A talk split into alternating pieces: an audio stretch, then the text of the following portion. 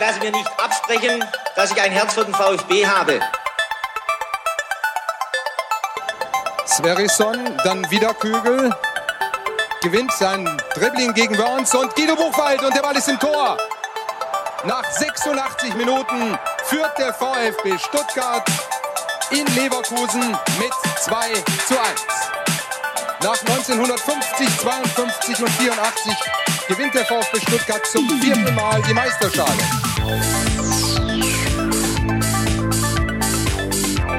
Jetzt müsste der Ball endlich noch einmal hereinkommen. Jetzt kommt er weit nach hinten auf Hitzelsberger!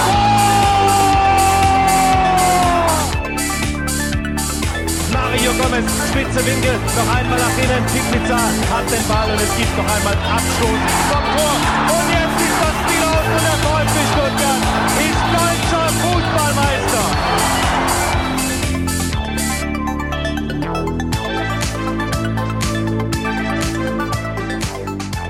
Dida hat heute gezeigt, dass er nicht Dieter ist, sondern Dida.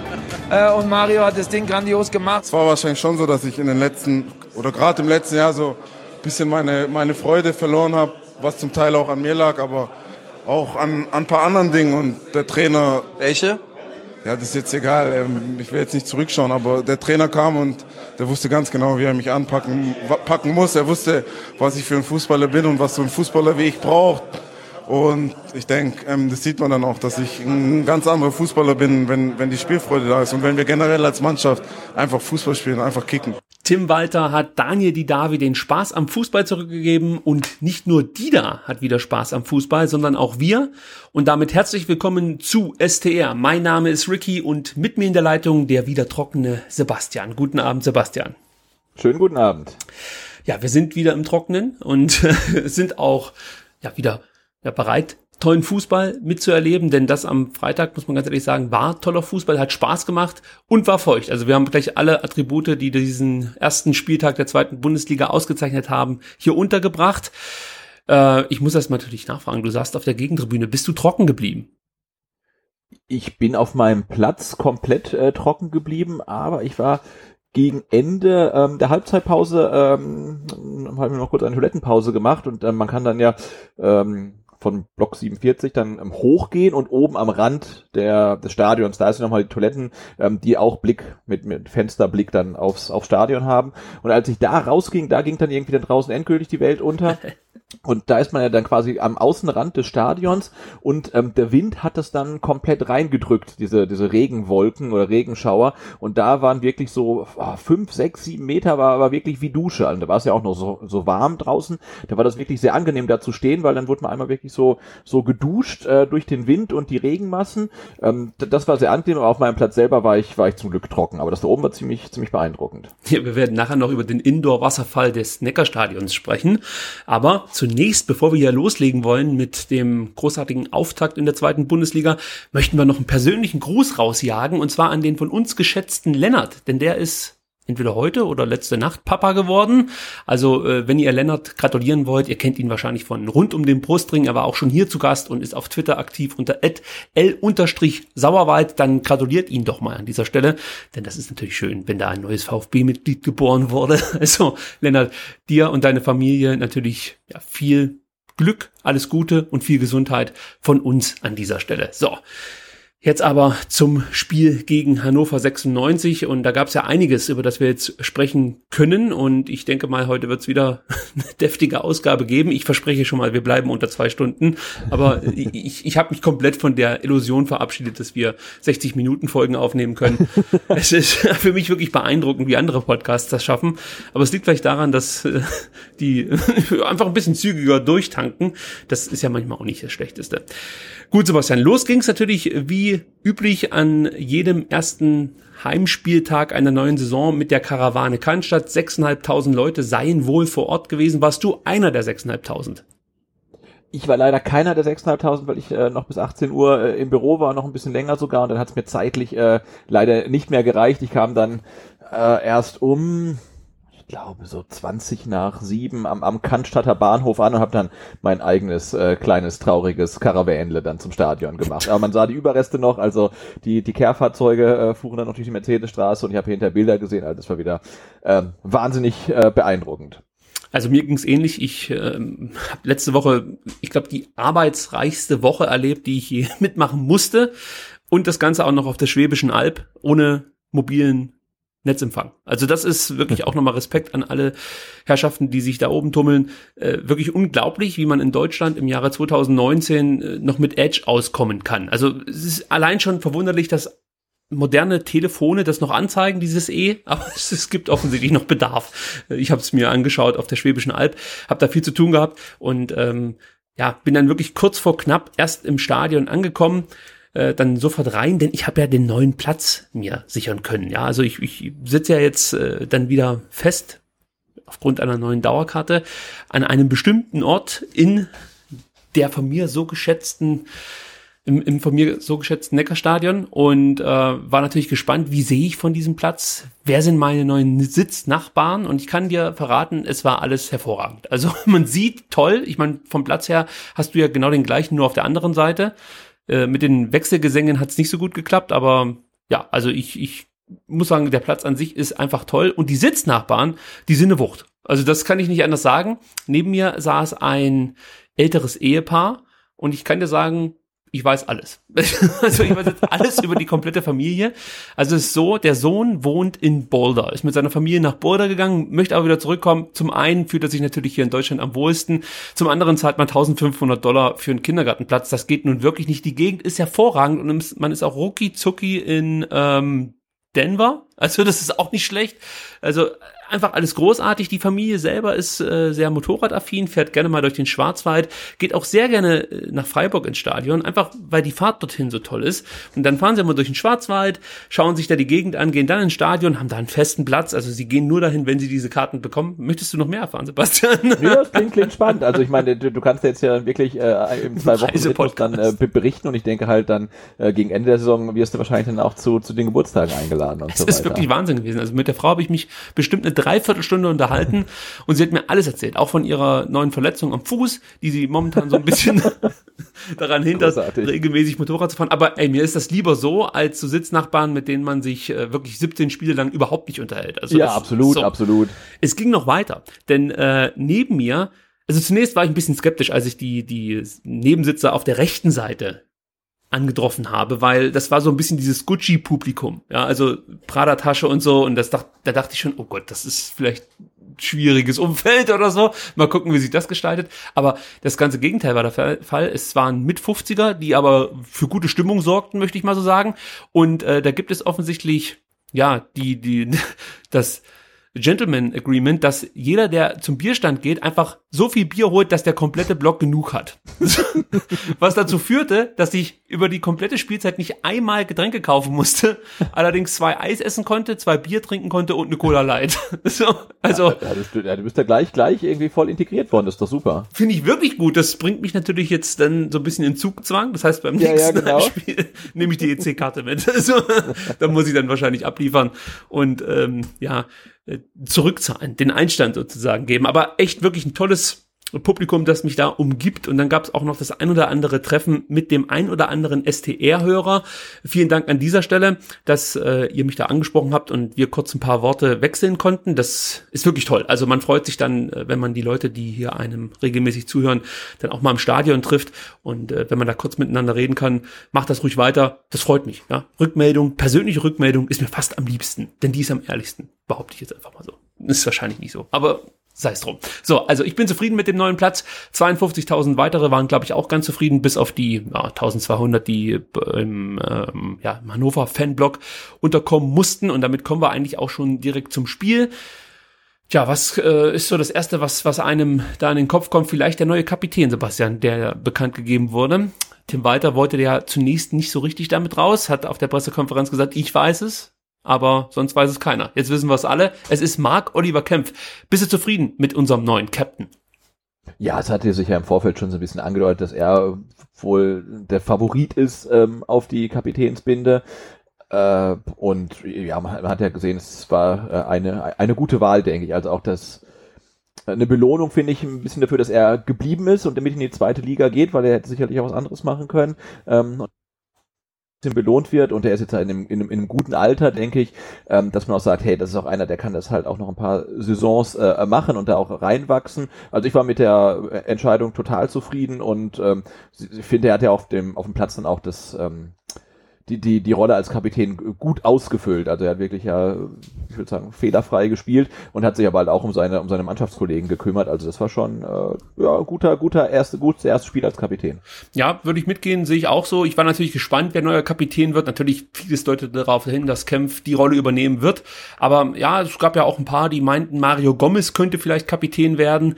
Der hat das ja in der letzten Saison auch schon ab und zu mal gemacht, wenn äh, ja eben Christian Gentner ausgefallen ist. Und da meinte weiter, glaube ich, dazu, dass einer wie Mario Gomez ja die Binde gar nicht braucht, ja, äh, um letzten Endes Verantwortung zu übernehmen. Sehe ich übrigens ähnlich, könnte man auch gut auf dem Platz sehen, dass Mario Gomez wirklich einfach eine ganz klare Leitfigur in dieser Mannschaft ist, ohne die Kapitänsbinde tragen zu müssen. Und da finde ich es mit Weitblick vielleicht sogar wichtiger, dass jetzt Kempf in der zweiten Liga schon mal rangeführt wird an diese doch verantwortungsvolle Aufgabe. Denn wir haben ja oft kritisiert, dass Christian Gentner als Kapitän ja gar nicht so diese Leaderfigur einnimmt, jedenfalls nach außen hin. Mag sein, dass das innerhalb der Mannschaft funktioniert hat, aber da können wir vielleicht nachher auch nochmal ganz kurz drüber reden, ob das wirklich so war. Ähm, aber so nach außen hin fehlte einfach jemand, der ja dann auch Zeichen setzen konnte mit Körpers oder mit der Körpersprache, mit gewissen Situationen im Spiel. Und ich glaube, diese Verantwortung, ja, das, das kann Marc Oliver Kempf übernehmen und kann da auch reinwachsen, muss da wahrscheinlich auch noch reinwachsen. Und auch dazu hat Tim Walter was gesagt. Er meinte, er ist jetzt in einem Alter, in dem man lernen muss, Verantwortung zu übernehmen. Ja, also ich sehe es da ganz ähnlich. Er, er, er muss die Mannschaft mitreißen, meinte Tim Walter dann auch noch. Ich, ich kann mir schon vorstellen, dass das funktionieren kann mit Marc Oliver Kempf. Ich bin gespannt, wie sich das jetzt entwickelt. Ähm, und ja, ich, ich, ich bin ganz zufrieden mit dieser Wahl ja, um das hier abzuschließen. So, dann kommen wir zum Spiel. Da haben wir dann natürlich auch gespannt auf die Aufstellung geschaut. Da kommen wir nachher natürlich auch nochmal drauf in unserer neuen Rubrik der äh, Stadtaufstellung, Tipps. Äh, mal gucken, wer da am besten abgeschnitten hat beim ersten Mal. Und aber trotzdem äh, möchte ich nicht unerwähnt lassen, dass Tim Walter fünf Neuzugänge in die Startelf gesteckt hat. Kobel, Stenzel, wenn man Kaminski mit dazu zählen möchte als Neuzugang, ist er ja im Endeffekt, dann äh, ist das die Nummer fünf. Karazor und al waren auch noch mit dabei. Bei den Hannoveranern waren es nur drei Neuzugänge, was ja auch überraschend ist nach so einer äh, relativ schwachen Saison. Die waren ja noch schlechter als wir, was man sich kaum vorstellen kann. Aber wir haben uns ja äh, letzten, ich glaube März war es, äh, ein Bild davon machen können, als wir die 5-1 aus dem Stadion geschossen haben. Trotzdem nur drei Neuzugänge. Dazu kam, dass Mirko Slomka mit einem 4-3-3 begonnen hat, nicht in, in dem System, das er eigentlich präferiert, nämlich das 3-5-2. Also er wollte immer mit Dreierkette eigentlich spielen lassen, hat das immer wieder versucht, auch in Testspielen, ähm, aber so richtig hat die Mannschaft das nicht umsetzen können und deswegen ist man dann auf Nummer sicher in Anführungsstrichen gegangen und hat auf klassische Viererkette gesetzt. Ja, äh, insgesamt glaube ich, für alle, die sich zuvor mit Tim Walter auseinandergesetzt haben, die Testspiele des VfB gesehen hat, haben, die werden nicht sonderlich überrascht gewesen sein, wie Tim Walter dieses Spiel angegangen ist. Aber ich glaube, für einige Fans, die vielleicht zum ersten Mal jetzt Tim Walter in Action erlebt haben und natürlich dann auch seine Mannschaft, die waren schon überrascht, was da für ein Fußball gespielt wird. Auch da kann ich noch mal auf die Nebensitzer eingehen, die jetzt äh, ja sich um mich herum tummeln. Die waren schon ein bisschen ich sag mal, verwundert, nicht erbost oder so, dass, dass dann doch das ein oder andere Mal eher der Sicherheitspass gesucht wurde, als der Risikopass. Da haben wir ja letzte Woche schon drüber gesprochen. Es geht nicht darum, äh, wild nach vorne zu agieren, sondern dass man eben die Kontrolle behält und dann lieber mal abdreht, einen sinnvollen Pass nach hinten spielt, neu aufbaut oder beziehungsweise das Spielfeld dann breit macht, verlagert. Also das äh, bevorzugt Walter ja eh nicht. Ich weiß nicht, konntest du bei dir unter deinen Nebensitzern auch etwas Verwunderung feststellen, als dann doch der Ball nach hinten gespielt wurde, als Kobel dann doch relativ häufig in Bedrängnis geraten ist und nicht den Ball, wie wir es ja eigentlich in Stuttgart kannten, einfach weit nach vorne schlägt und der dann beim Gegner landet? Du warst jetzt ein bisschen abgehackt, aber ich, ich, ich glaube, ich weiß, was du fragen wolltest äh, oder gesagt hast. Ähm, und mir ging es im Stadion ähnlich, dass die Leute um mich rum teilweise dann zum Beispiel auch dachten, dass äh, Gregor Kobel halt irgendwie eine, eine Vollmeise hat, weil er die Bälle halt nicht lang schlägt, sondern halt äh, äh, Doppelpass mit den Innenverteidigern spielt, was ja dann doch auch am Anfang noch ein bisschen wackelig aussah. Und da hat man gesehen, ja, also wir warten ja drauf, dass man das sieht, was man schon lange erwartet. Ähm, aber viele im Stadion haben das halt überhaupt nicht verstanden, warum Kobel die Bälle nicht äh, lang rausschlägt, sondern halt da klein, klein im eigenen Strafraum spielt. Das fand ich ähm, auch ganz erstaunlich. Ich habe dann versucht, da so ein bisschen Aufklärungsarbeit zu leisten, dass es nicht am Torwart liegt, sondern dass es halt wirklich Vorgabe vom Trainer ist. Äh, wobei das jetzt auch was war, von dem ich sage, das hat zumindest in der ersten Halbzeit relativ schlecht funktioniert. Also diese äh, Kurzpassspiel Innenverteidiger Torwart hat meistens dann Kobel irgendwie brutal unter Druck äh, gesetzt, dass er doch lange lang schlagen musste. Ähm, und ähm, er hat auch viele lange Bälle geschlagen. Also ich glaube auch, es häufiger passiert ist, als das Tim Walter dann lieb war. Aber das war so eine Sache, die hat, äh, ja, wie gesagt, in der ersten Halbzeit in meinen Augen noch nicht so funktioniert, wie sie, wie sie sollte. In der zweiten Halbzeit kommen wir vielleicht noch zu, da gab es ja dann die ein oder andere tolle Ballstaffette wirklich vom, vom, von ganz hinten. Da hat es dann besser funktioniert, äh, aber am Anfang noch nicht. Ja, also das ist mir auch aufgefallen, dass Tim Walter ein paar Mal dann mit Gregor Kobel hart ins Gericht gegangen ist. Aber ich glaube, er hat gar nicht so sehr die, die langen Bälle kritisiert, sondern eher die Art und Weise, wo er sie hingeschlagen hat. Weil das, was Walter dann in dem Moment sehen wollte, so habe ich es interpretiert, war, dass, dass Kobel den Ball eher Richtung ja, oder sagen sag wir mal zwischen 16er und Eckfahne schlägt. Und Kobel hat ja immer mhm. weit nach außen gezielt und hat dann das Problem, dass selbst wenn Gomez zum Beispiel den Ball annehmen kann, er so weit vom, vom eigentlichen Geschehen, sprich vom Tor weg ist, dass, dass er, er kann sich gar nicht durchsetzen gegen vielleicht einen Gegenspieler dann schon noch, aber gegen zwei wird es dann schon schwierig, bis die anderen nachrücken. Also der Ball bringt rein gar nichts. Deswegen glaube ich, dass die Idee dann eher war, den Ball etwas ja, eher Richtung 16er zu schlagen und wenn Gomez dann an den Ball rankommt, kann er ihn ablegen oder nach hinten legen oder vielleicht doch nochmal stoppen und ähm, äh, ja, die, die berühmt-berüchtigte Gomez-Technik auspacken und sich da irgendwie durchtanken in Richtung Strafraum. Ich glaube, das hat er dann kritisiert, aber natürlich, eigentlich ist es schon gedacht, hintenrum zu spielen und diese von dir angesprochene Nervosität zu Beginn des Spiels, die war wirklich deutlich spürbar. Man hatte das Gefühl, dass die Mannschaft sich gegenseitig da so ein bisschen ähm, geholfen hat, damit man da rauskommt, sicherer wurde, aber auch das Publikum natürlich da war. Das muss man an der Stelle auch direkt mal erwähnen. Diese, diese Power, die man da zu Beginn des Spiels gespürt hat von den Rängen, die hat mich wirklich berührt. Und ich habe ja dann auch einen Tweet rausgelassen. Im Nachhinein habe ich den schon wieder bereut. Das habe ich geschrieben, ich glaube, ich heul heute. Und das, also das war natürlich einfach nur äh, dem geschuldet, dass ich da wirklich diese ganzen Leute äh, in der Cannstatter Kurve gesehen habe. Alle in weiß, so wie es gefordert war. Übrigens auch Thomas Hitzesberger und äh, Jochen Röttgermann. Ähm, ja, das ist ja auch mal ein Zeichen dann der, der Führungsspitze des, ja, der, der, ähm, sag's doch mal, wie heißen sie denn nochmal, der Vor Vorstand meinst der du? Vorstände, genau, so ist es richtig, dass sie sich da dem Aufruf der Ultras anschließen und auch in Weiß kommen. Also das fand ich auch nochmal ein wichtiges Zeichen. Darauf wurde ich heute auch auf äh, Instagram nochmal hingewiesen, dass man das kurz ansprechen sollte. Habe ich hiermit getan, aber ist mir auch wirklich selber aufgefallen. Jetzt aber zurück zu meinem eigentlichen Thema. Also man hat sich gegenseitig unterstützt und ähm, jetzt wollte ich natürlich erzählen, warum mir äh, das alles dann doch etwas äh, fast zu schaffen gemacht hat. Ja, also ich sehe diese Fans da, ja, nach dieser grauenhaften Saison. Die komplette Arena ist eigentlich voll, bis auf wenige Plätze. Und das hat mich, muss ich ganz ehrlich sagen, einfach berührt. Also das ist für mich keine Selbstverständlichkeit, dass da eine halbe Stunde vor Anpfiff im Endeffekt schon eine Lautstärke herrscht, wie bei anderen Clubs, äh, ja, wenn sie, wenn sie vielleicht ins Pokalfinale einziehen. Grüße nach Leipzig. Und äh, das ist einfach was ganz, ganz Besonderes hier in Stuttgart. Und das ringt mir viel Respekt ab für alle, die da hingehen und das mitmachen. Und deswegen habe ich mich zu diesem Tweet hinreißen lassen. Und gemeinsam hat man sich aus meiner Sicht da aus dieser dann doch etwas holprigen Anfangsphase befreien können. Das ging ja gleich los mit einem mit einem äh, äh ja, Fehlpass von, ich meine, Daniel Didavi, genauso war es, Ballverlust von Gomez äh, im rechten Mittelfeld. Die Situation wird zunächst geklärt. Der Ball landet dann bei Didavi, der Castro so auf links bedienen wollte. Ja, der sollte dann die Grundlinie runterlaufen. Aber Didavi hat den Ball relativ unsauber gespielt. Auch hier würde ich das Ganze so ein bisschen auf die Nervosität vielleicht schieben.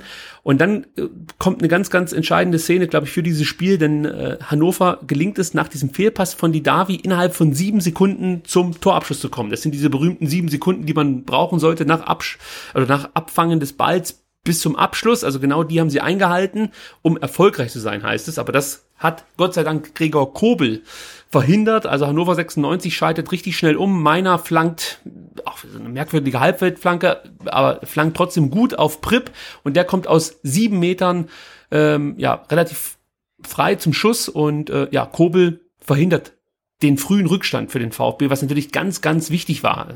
Kleine Kritik an Herrn Stenzel, der da etwas unentschlossen mit Prip mitgelaufen ist, hätte er da, glaube ich, konsequent durchgezogen, äh, wäre Edgar Prip gar nicht so gut zum Abschluss gekommen. Aber so konnte sich Kobel gleich auszeichnen. Also siehst du das ähnlich, dass diese zweite Minute ganz, ganz entscheidend war für den weiteren Spielverlauf und natürlich auch dafür, dass die Mannschaft Vertrauen in das System bekommen konnte über, über äh, mehr Spielzeit?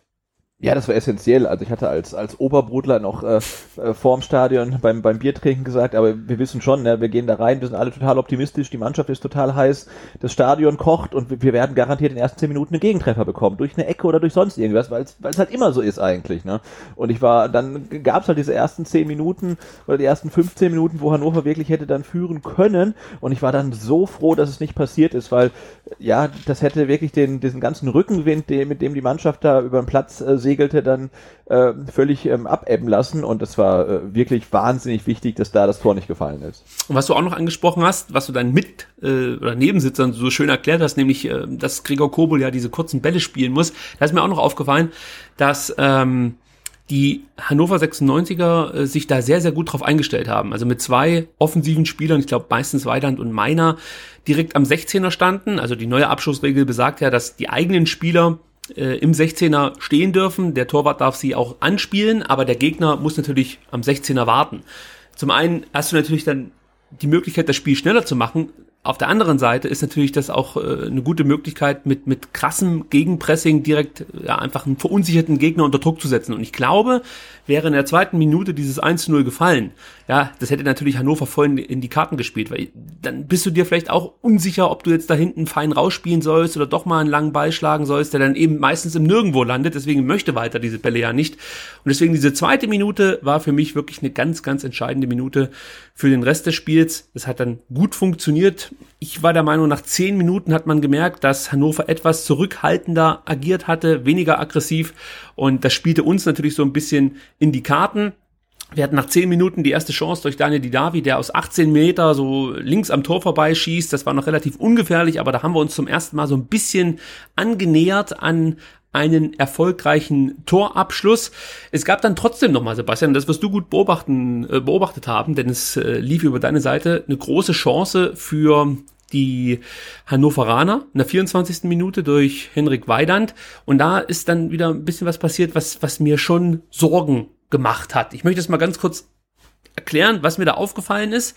Und ähm, dann will ich von dir natürlich wissen, wie wir da in zukünftigen Partien die Situation besser lösen können, ja, weil ich glaube, dass diese, diese Umschaltmomente uns häufiger begegnen werden in den kommenden Spielen und äh, dann möchte man natürlich dagegen gewappnet sein und äh, nicht immer darauf angewiesen sein, dann vielleicht zwei, drei oder vier Tore schießen zu müssen. Und zwar ist Folgendes passiert.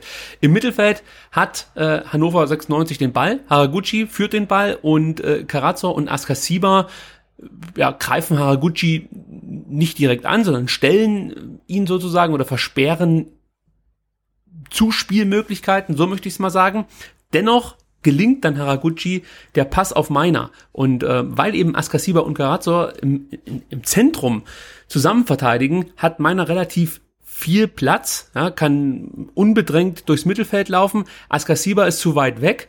Und äh, Kaminski orientiert sich dann schon, warum auch immer, eher Richtung Ballführenden. Das war eine merkwürdige Aktion für mich, weil eigentlich ähm, die Mitspieler von Meiner relativ gut abgedeckt waren. Kaminski war zuständig für Weidand zu diesem Zeitpunkt. Also man muss sich das jetzt kurz verbildlichen, das, wie kann ich das am besten erklären? Also du siehst halt hinten eine Dreierkette aufgereiht. Kaminski, Kempf und Sosa müssten das gewesen sein. Meiner läuft auf, auf den Strafraum zu. Ähm, Karazor läuft ich sag mal mit, ja, ist aber zu weit weg von meiner, um da letzten Endes einzugreifen, aber läuft auch Richtung 16er. Askasiba läuft meiner hinterher äh, kann ihn aber nicht erreichen, weil meiner dann natürlich auch zur Flanke ansetzt. Und diese Flanke kann Weidand nur erreichen, weil eben Kaminski sich zuvor in Richtung ja, Ballführenden orientiert, weil er, glaube ich, gesehen hat, Mensch, äh, der Askasiba kommt nicht mehr hinterher, der Carazzo ist zu weit weg, jetzt gehe ich auf, auf, auf meiner, oder zumindest in die Richtung, vielleicht rutscht dann ein anderer Gegenspieler auf meiner vor und äh, kann dann da, weiß ich nicht, weitere Aktionen blocken.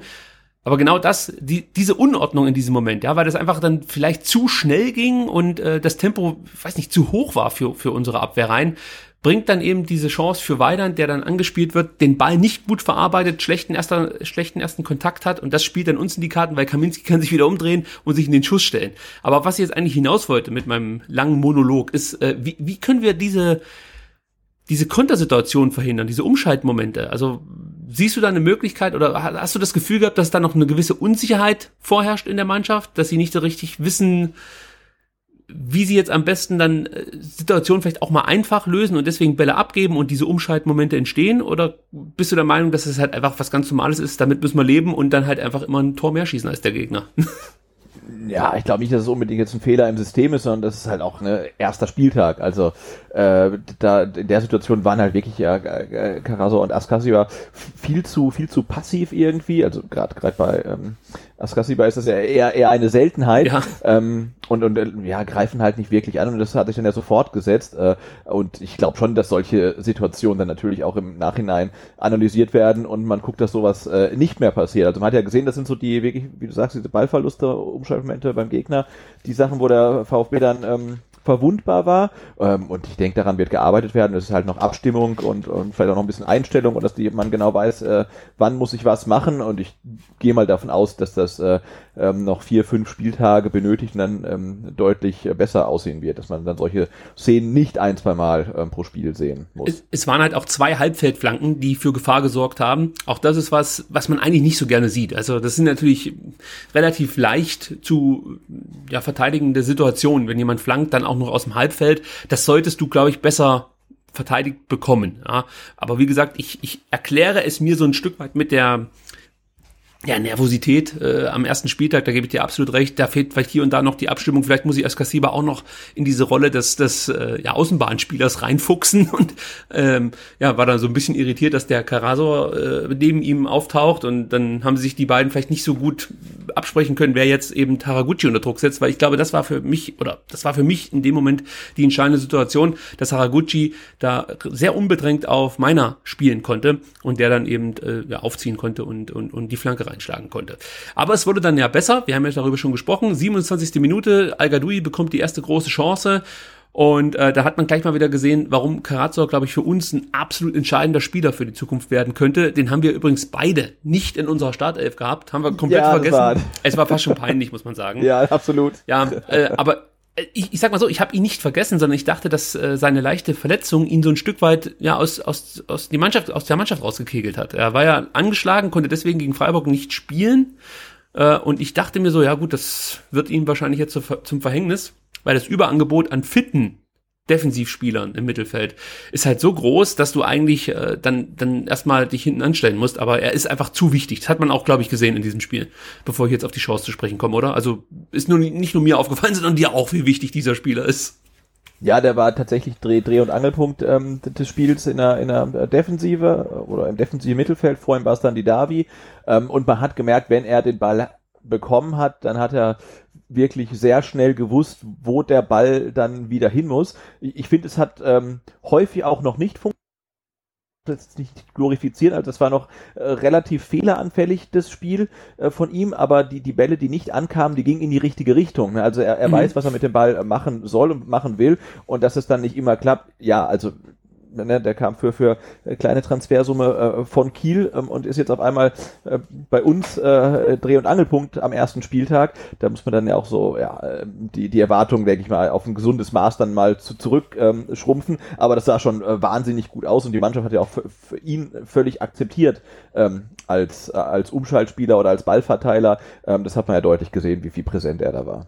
Ja, absolut. Also das ist äh, absolut aufgefallen, wie wie wichtig er mittlerweile schon ist nach so kurzer Zeit und die ja Fehler bei manchen Zuspielen, das das muss auch drin sein. Man darf natürlich wie gesagt nicht vergessen, woher er jetzt kommt. Das ist jetzt kein Spieler, der weiß ich nicht in, in Spanien groß aufgetrumpft hat und für 10 Millionen Euro verpflichtet wurde, sondern das ist ein Spieler, den man für relativ wenig Geld nach Stuttgart geholt hat und dafür spielt er eigentlich schon wirklich herausragend. Also es ist fast schon lächerlich, ähm, dass man den Spieler für so wenig Geld überzeugen konnte, hier beim VfB zu, zu unterschreiben.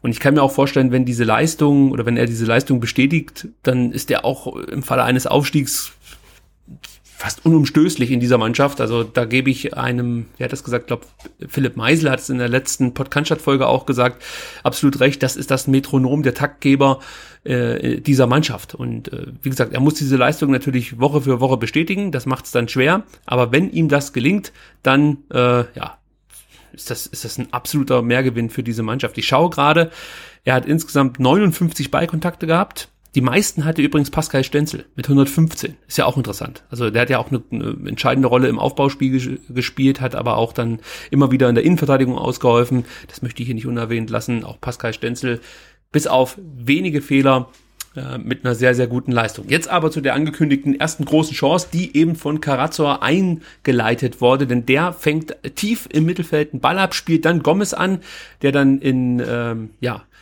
in typischer Gomez-Manier den Ball abtropfen lässt, und zwar auf Castro. Und dann ähm, macht al glaube ich, aus alter Gewohnheit einen kleinen Fehler, denn er wollte zuerst zum tiefen Lauf ansetzen, macht dann aber das, was weiter von ihm verlangt, nämlich das Spielbreit, bekommt dann auch den Ball von Castro. Und äh, ich glaube, genau dieser kleine Moment hat dazu geführt, dass der VfB diese, diese, ich glaube, 3 gegen 3 Situation nicht besser ausspielen konnte. Hamadi musste dann äh, ja aus ungefähr 21 Metern abziehen, weil halt einfach keine Anspielmöglichkeit da war. Äh, trotzdem musste Zieler dahin, also der Schuss war satt und, und relativ platziert geschossen. Das war die erste große Chance für den VfB. Äh, also da hätte man, glaube ich, mehr draus machen können, wenn Al Gadoui da schneller geschalten hätte. Aber insgesamt auch Al Gadoui, das können wir ja schon mal sagen, mit einem tollen Debüt, mit einem tollen Pflichtspieldebüt für den VfB und hat genau das gemacht, was wir uns so ein bisschen erhofft haben, nämlich äh, ja einfach ein zweiter bulliger Typ neben Gomez, der Räume schafft, gleichzeitig aber auch Torgefahr ausstrahlt. Äh, ja, also das scheint gut zu funktionieren mit den beiden da vorne drin, oder? Ja, das sah auf jeden Fall gut aus. Also er war jetzt ja von, war alles so überragend irgendwie äh, empfunden worden, weil es El Gadoui auch so ein kleines bisschen abgefallen, hat das jetzt auch schon wieder eigentlich zu negativ formuliert, aber er war jetzt äh, einer von den wenigen Spielern, die einen äh, nicht begeistert haben, sagen wir so, aber er hat trotzdem eine, eine gute und sehr solide Partie abgeliefert. Also wie du sagst, ein gutes äh, Pflichtspiel, Pflichtspieldebüt äh, für den VfB und seine Rolle voll, voll ausgefüllt, voll erfüllt, ja. Da bin ich mal gespannt, ob du den nächste Woche in deine Startelf packst. das wird dann nachher spannend. Gut, dann kommen wir zum 1 zu 0 durch Mario Gomez, sein 13. Tor im 19. Spiel gegen Hannover 96. Das erste in der zweiten Liga, muss man glaube ich nicht dazu sagen. Und hier ist jemand in Erscheinung getreten, den wir es glaube ich von ganzem Herzen gönnen. Borna Sosa, der von vielen schon gescholten wurde, auch von Trainern und äh, sich dann doch finde ich, in den letzten Monaten oder sagen wir mal letzten Wochen äh, gemacht hat und besser wurde und sich fast schon aufgedrängt hat für den Linksverteidiger Posten. Also das hat sich für mich schon so ein bisschen herauskristallisiert im vor allen Dingen in den letzten Trainingsspielen, so muss man sagen, beziehungsweise Testspielen. So, Sosa läuft also ein Pass von Meiner ab. Das war das Entscheidende, dass er diesen, diesen Ball von Meiner richtig antizipiert, den Ball dann abläuft, ein paar Meter mit dem Ball zurücklegt und sich dann für eine Halbfeldflanke entscheidet. Wahrscheinlich hat sich in dem Moment äh, Tim Walter auch gedacht, leck mich am Arsch und hat wieder laut Borna gerufen. Aber es war genau das Richtige, was er gemacht hat.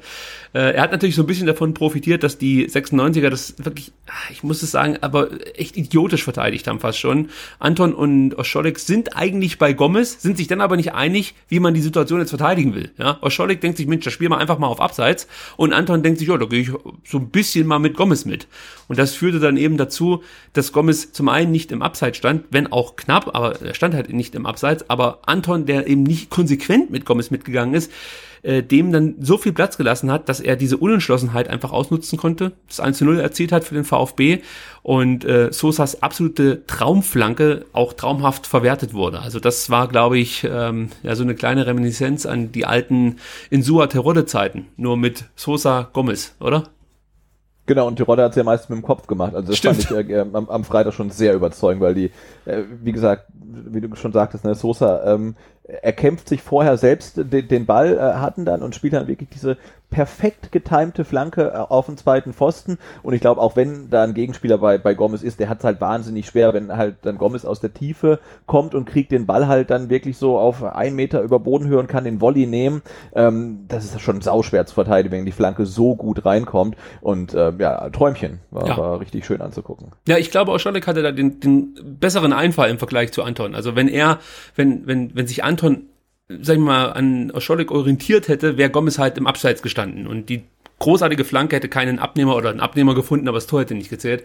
Aber so äh, bin ich auch froh, dass Hannover 96 deine Defensive sich nicht verbessert hat im Vergleich zur letzten Saison. Das muss man leider so sagen. Bei aller Liebe, das möchte ich noch mit dazu sagen. Ich, ich bin der Meinung, dass diese ersten 30 Minuten mit äh, die schwächsten 30 Minuten der letzten Spiele gewesen sind vom VfB Stuttgart. Also wenn man sich jetzt mal überlegt, wie sie gegen ähm, Freiburg gespielt haben und auch davor gegen Basel, da war das für mich mit das Schwächste. Also ich, ich glaube, da gab es einige Situationen, die wirklich nicht gut gelöst wurden, viele unnötige Fehler, aber wir haben halt Glück gehabt, dass Hannover auch noch nicht so richtig in der Saison ist und äh, noch genügend Probleme hat, die sie bewältigen müssen. Ich bin gespannt, ob wir mit einer ähnlich hohen Fehlerquote dann nächste Woche auch äh, so, sag mal, gut aus der Affäre uns stehlen können. Da mache ich noch ein großes Fragezeichen dahinter, aber ich möchte die Euphorie hier auch nicht bremsen. Also es ist schon, es ist schon ein cooles Spiel gewesen. Ja, also ich möchte jetzt hier nicht der miese Peter sein und alle runterziehen, aber es waren schon einige Fehler da, ähm, die Gott sei Dank nicht ausgenutzt wurden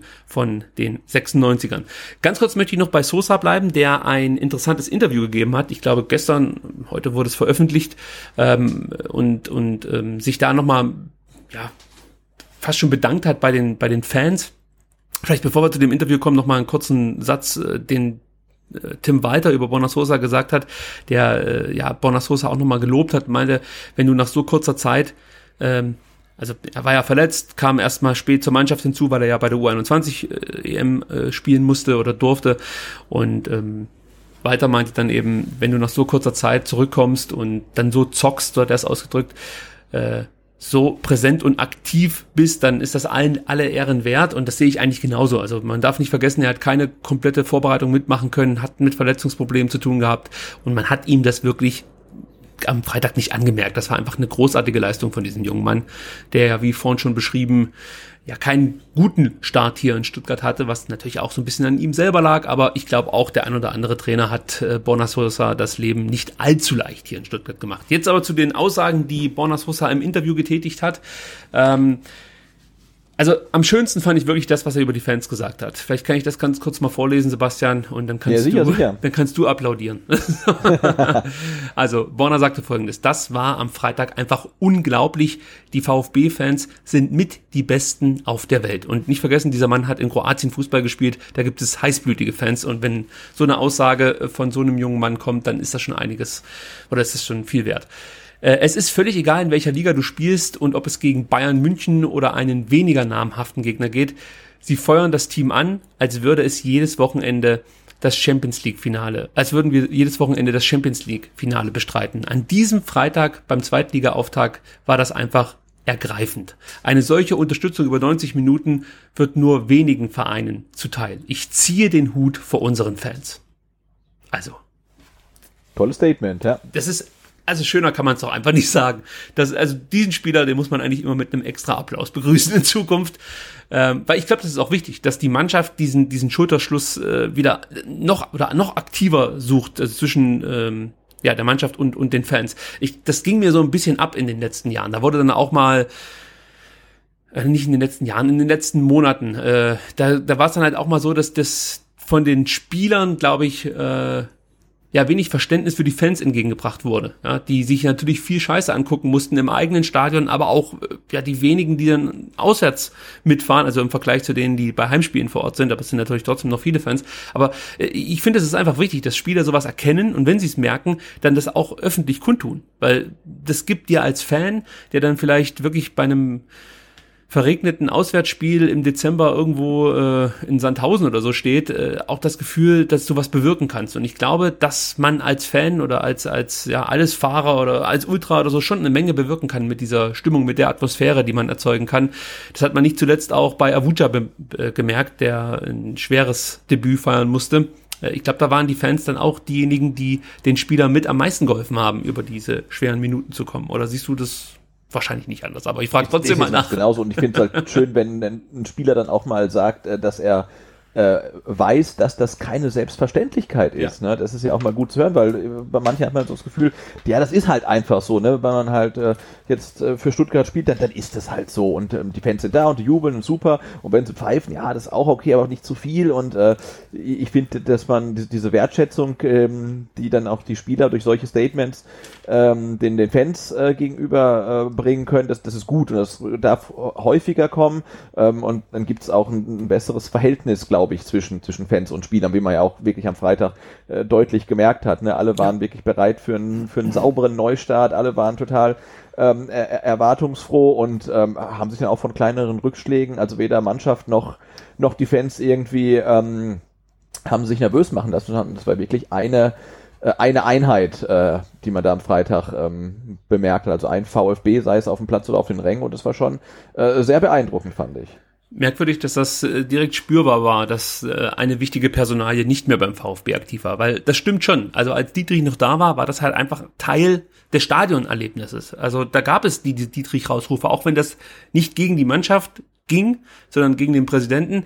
Trotzdem äh, meine ich gespürt zu haben, dass das alle irgendwie schon ein bisschen beeinflusst. Die Mannschaft, auch die Fans, die in manchen Situationen nicht so richtig wussten, ja, was, was wird hier mit unserem Verein? Also das hat sich einfach auf, auf, äh, auf alle übertragen. Also ich glaube, diese Personalie, dass die uns noch hier, äh, dass, dass, dass die Lösung noch kurz vor dem ersten Spieltag uns präsentiert wurde von Dietrich selber, äh, ich glaube, das, das tat ganz gut. So.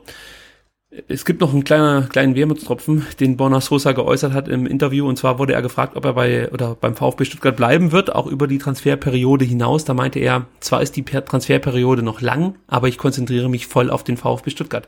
Das hört sich jetzt auch nicht so an wie, es gibt für mich definitiv äh, keinen anderen Verein als den VfB Stuttgart. Das hört sich für mich so ein bisschen nach, na, vielleicht, wenn es eine gute Möglichkeit gibt zum Wechseln, können wir nochmal drüber reden an, oder? Ja, sowieso. Ich meine, wir müssen ja noch den August irgendwie überstehen.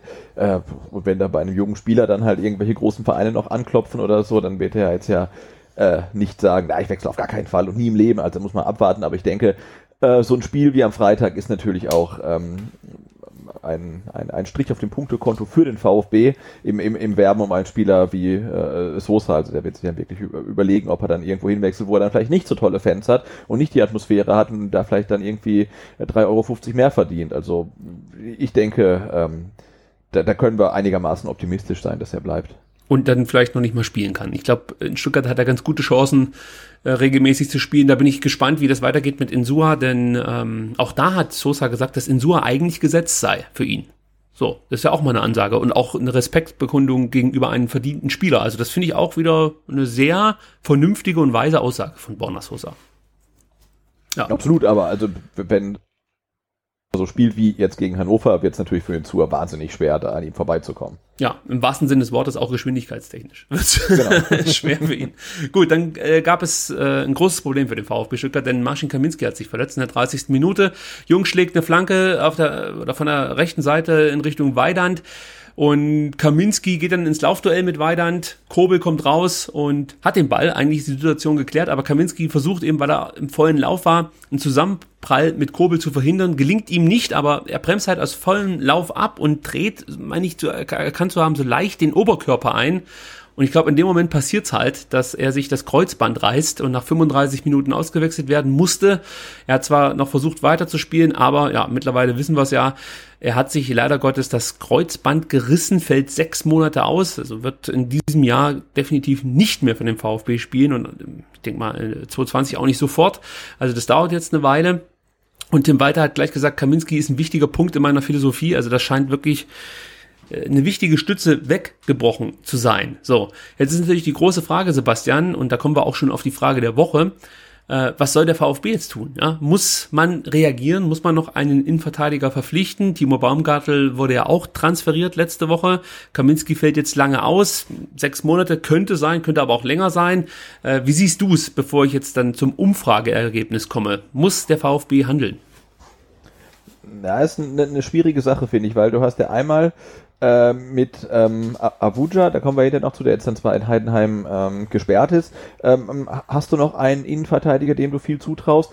Dann hast du noch Holger Bartstuber, der äh, gezeigt hat, dass das kann, der allerdings anscheinend überhaupt keine Rolle irgendwie spielt mhm. und ähm, hast dann mit Aidonis und ähm, Luca Mack noch zwei U19-Spieler für für diese Position. Ähm, und ich finde, äh, die entscheidende Frage ist halt wirklich, welchen Stellenwert äh, hat Holger Bartstuber? Also wenn sich jetzt äh, Tim Walter vorstellen kann, dass die Innenverteidigung ähm, am nächsten Sonntag Kempf Bartstuber heißen kann, dann würde ich sagen, muss der VfB nichts mehr machen. Aber da er am Freitag halt äh, weder für den verletzten Kaminski ähm, Bartstuber gebracht hat, noch als letzte Einwechslung, als Abuja dann vom Platz musste, Bartstuber gebracht hat, sondern Orel Mangala, bin ich mir echt nicht sicher, ob Bartstuber für ihn überhaupt irgendeine Rolle spielt. Und wenn das so sein sollte, dann müsste man meiner Meinung nach mal nachlegen. Ähm, also wirklich, für mich hängt es ähm, am Stellenwert ähm, der, der Personalie Bartstuber.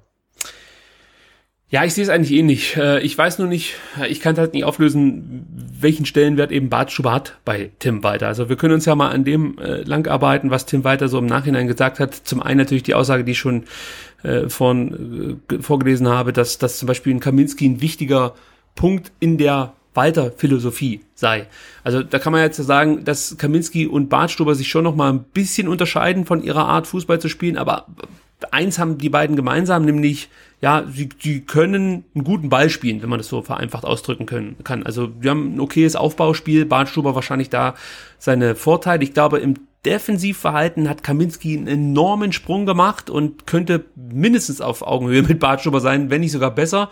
Äh, aber ich glaube schon, dass ein Bartstuber einen Kaminski ersetzen kann. Ja, also das sehe ich schon so. Aber die Frage ist, wie du schon richtig gesagt hast, sieht das Tim Walter auch so? Er sagt nämlich über mögliche Innenverteidiger-Neuzugänge, der Kader ist gut, aber ich denke schon, dass wir auf dieser Position noch was machen müssen.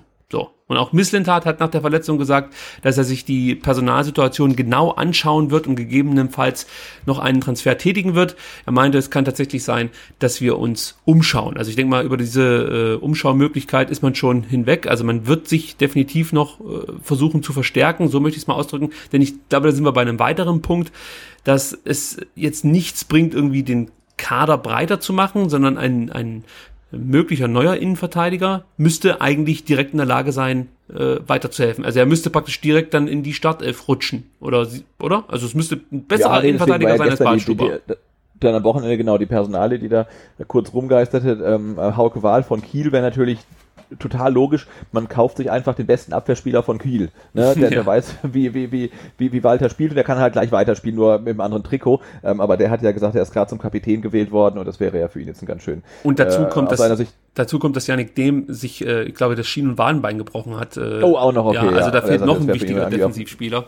Ja. Genau, fieser Move dann jetzt zu wechseln. Also der wird nicht kommen. Aber das wäre natürlich irgendwie total konsequent gewesen zu sagen, komm einfach äh, ein von Kiel, der weiß, wie es funktioniert, an den besten noch, wenn es geht. Und dann passt das schon. Ähm, alles andere, ja, muss man sich halt fragen, ob das dann ähm, wirklich, wirklich Sinn macht. Aber ich denke, der VfB wird sich da alle Optionen offen halten und guckt, wie man jetzt kurzfristig noch ähm, äh, bekommen kann, auf, auf Leihbasis, vielleicht dann sogar ohne Kaufoption, weil sie wirklich eigentlich nur eine kurzfristige ähm, Verstärkung sein soll, aber das müsste dann wirklich schon jemand sein, der dann auch sofort ähm, Startelf spielen kann, weil Perspektivspieler haben wir ja genug ähm, auf der Position. Ja, da kommen wir nämlich jetzt schon dazu. Frage der Woche war diese Woche, sollte der VfB Stuttgart nach der Verletzung von Marcin Kaminski und dem Abgang von Timo Baumgartel noch einen weiteren Innenverteidiger verpflichten? Und ich habe mir überlegt, welche Auswahlmöglichkeiten gibst du jetzt? Ich habe mich dann für folgende drei entschieden. Ja, relativ einfach. Nein oder auf Mack und Aidonis setzen. Da sind wir bei den Perspektivspielern. Zum Ergebnis, 69% sind der Meinung, ja, wir müssen uns definitiv verstärken, noch einen Innenverteidiger verpflichten. Nur 5% sagen nein und 26% immerhin sind der Meinung, dass Mack und Aidonis als Perspektivspieler genau jetzt die Chance bekommen müssten. Ich lese mal gleich einen Tweet vor, der unter diese Umfrage gepostet wurde, und zwar von dem äh, Bad Pyrmont, Ed Bad Pyrmont, der schrieb, ich würde auf die beiden Youngstars setzen. Wenn nicht jetzt, wann dann? In meinen Augen hat man in der letzten Saison zum Beispiel auch viel zu oft auf einen angeschlagenen Didavi gesetzt, anstatt einen Kopacz ranzuführen. Äh, würdest du da mitgehen, dass das die Chance ist, die der VfB vielleicht jetzt auch nutzen muss, um wieder junge Spieler ranzuführen an die erste Mannschaft? Ah, ja, es ist schon ein gutes Argument, ne, dass man sagt, in der zweiten Liga ist jetzt ja die, die, die Konkurrenz und die Stürmer, mit denen die sich dann abgeben müssen, sind von der Qualität her nicht ganz so hoch wie in der Liga. Und natürlich ist dann ähm, das vielleicht die Saison, wo man tatsächlich dann ähm, U19-Spieler gut ranführen könnte als äh, Innenverteidiger vier oder fünf. Also ja, gehe ich schon ein Stück weit mit. Ed Faelix 7 schreibt, neuer, neuen Innenverteidiger holen, Bartstuber schmeißen, Aidonis und Mack integrieren. Also der plädiert dafür, dass man Badstube auch noch verkauft und äh, in neuen raus. ja, also wenn man schon jetzt die Chance hat, alles umzukrempeln, dann richtig. Aber ich glaube, äh, also ich gehe da nicht mit. Ich denke mal, du auch nicht. Oder Badstuber muss bleiben und ähm, gut, die Frage ist natürlich, wenn sie jetzt wirklich einen Innenverteidiger holen, ja, als Ersatz für Kaminski, ob ein Bartstuber sich das dann nochmal bieten lässt und nicht doch sagt, leck mir mal Arsch, ich gehe nach China. Ja, also ich glaube, das ist ja auch grundsätzlich ein Problem. Der, der VfB hätte vermutlich Holger Badstube auch gerne schon in der Sommerpause jetzt abgegeben, ähm, aber es findet sich vermutlich niemand, der sein äh, üppiges Gehalt zahlt. Ne? Und äh, daran wird sich, glaube ich, auch nichts ändern. Insofern ähm, ja, kann man davon ausgehen, dass er, dass er, dass er bleiben wird. Der Kaliber 1893 geht in eine ähnliche Richtung. Er meint auch Aidonis und Max sollte man jetzt heranführen. Vielleicht noch mal eine Meinung, die so ein bisschen ähm, ja einen anderen Aspekt beleuchtet äh, von Oliver Mallock, der uns ja bekannt ist für äh, gutes BWL ähm, oder die Weitergabe guter BWL-Informationen. Leute, kommt von der, wenn noch ein neuer IV geholt wird, geht Bartstuber Nummer weg. Man braucht bei einer guten Kaderplanung zwei gute, erfahrene Linke, Kempf und Holger und Rechte, Avuja und Fragezeichen, Innenverteidiger. Marschin konnte das auch gut als links und auf rechts. Jetzt wird's ein bisschen, muss ich aufpassen, weil jetzt kommt ein neuer Tweet. Die anderen beiden allerdings weniger. Deshalb hat er unter anderem auch nicht Holger eingewechselt. Aidonis braucht noch ein Jahr, Fragezeichen, und Mack ist kein Innenverteidiger. Von daher würde äh, eine einjährige Leihe am meisten Sinn ergeben. Holger dann wieder abzugeben, reißt ein neues Loch. Also der pflichtet eigentlich dir bei und sagt, wir müssen jemanden ausleihen für ein Jahr, die anderen beiden noch heranführen. Er bringt hier noch das Ding ins Spiel, dass Mack eigentlich kein gelernter Innenverteidiger ist, eher defensives Mittelfeld. Aber ich glaube, ähm, ja, also Tim Walter hat äh, Max so oft in der Innenverteidigung, äh, in, in, in Innenverteidigung spielen lassen, äh, mhm. dass das eigentlich möglich wäre. Ja, ich glaube nicht, dass das für Walter Mack keine Innenverteidiger-Alternative ist. Oder? Nee, glaube ich auch nicht, weil dann wäre ja sonst noch eine Option, die wir äh, die auch mal kurz jetzt äh, herumgeisterte, wäre ja, dass ähm, Atakan Karaso wohl auch Innenverteidigung ja. spielen kann. Ähm, aber ich glaube, das kann man komplett ausschließen, weil äh, der ja äh, da auf der auf der 6, auf der er spielt, halt wahnsinnig äh, wichtig ist, auch im System Walter. Und ähm, dass er dann zurückrückt, kann ich mir nicht vorstellen. Dann halt lieber äh, einen Mack, der halt auch weiter vorne spielen könnte. Dafür spricht allerdings die Auswechslung in der 87. Minute. Es könnte ja sein, dass Walter sich gedacht hat, komm, wir probieren das mal mit Karazzo hinten als Innenverteidiger. Schon für das nächste Spiel oder so und deswegen mal Mangala reingebracht hat. Könnte natürlich sein. Also, ich weiß es nicht hundertprozentig, aber es wäre gar nicht so blöd, weil du hast natürlich in, im, im defensiven Mittelfeld vielleicht die, die hochwertigeren Alternativen im Vergleich zur Innenverteidigung. Ja, absolut, klar. Ich weiß ja nicht, wie, wie, wie gut er Innenverteidiger spielen kann. Aber ich sehe schon, das wird ganz schön spannend äh, ja. mit der Startelf-Prognose für Heidenheim. Ja, ich verlese kurz mal die Verletztenliste, die ja in den letzten Tagen dann doch relativ äh, angewachsen ist. Tassos Donis äh, schlägt sich weiterhin mit Oberschenkelproblemen rum, in Anführungsstrichen. Äh, Jens Kral hat mit einer Muskelquetschung zu tun. Das dürfte, oder hoffe ich einfach mal, dass das nicht allzu lange äh, ja, anhalten wird, aber ja, er ist als Torwart Nummer drei momentan ja jetzt eh nicht ganz so wichtig, außer als Stimmungsmacher in der Kabine dann wahrscheinlich. Ähm, Insua ist seit 20.07. ja mit einer Muskel oder mit einem Muskelfaserriss äh, beschäftigt. Weiß nicht, ich glaube, da spricht man so von drei bis fünf Wochen, oder? Bei Muskelfaserriss. Ja, ja. also das wird auch nicht reichen für Heidenheim. Kaminski eben jetzt mit dem Kreuzbandriss und Kalajdzic mit dem kompletten Verlust eines Knies. Kreuzband, Innenband, ja, ja. Außenmeniskus. Also den brauche ich gar nicht mehr vorlesen. Ihr merkt, die Verletztenliste wächst ein wenig an und man sieht, dass sich bis auf Donis alles in der Defensive abspielt, wenn man gerade jetzt noch mit dazu zählen möchte. Also vielleicht auch nochmal abschließend dazu, wäre es vielleicht gar nicht schlecht, wenn man einen Innenverteidiger verpflichten kann, der unter Umständen dann auch auf der rechten Verteidigerposition eingesetzt werden könnte. Das wäre, glaube ich, so die Ideallösung, um auch für Stenzel nochmal ein Backup zu haben. Mhm. Ja. Gut, dann äh, mach mal weiter hier mit dem Spiel. Äh, ich, ich, ich verspreche euch, ich halte mich jetzt auch nicht mehr so lange an verschiedenen Spielsituationen auf. Aber das 2-0 möchte ich trotzdem kurz erwähnen. Bacalots fault Santiago Ascasiba, der einiges auf die Socken bekommen hat am Freitag und aber auch immer wieder clever Freistöße rausgeholt hat und gelbe Karten gezogen hat für die Gegner. Ähm, ja, Davi verwandelt dann den fälligen Freistoß aus 25 Meter. Man kann natürlich sagen, die Davi macht's mit links und hat, äh, glaube ich, schön offengelegt, was Ron Robert Zieler nicht kann. es sind immer wieder diese Distanzbälle, die Zieler schon im Stuttgart-Trikot das ein oder andere Mal Probleme beschert haben. Und auch hier glaube ich, dass ein anderer Torhüter wahrscheinlich diesen Ball gehalten hätte, oder?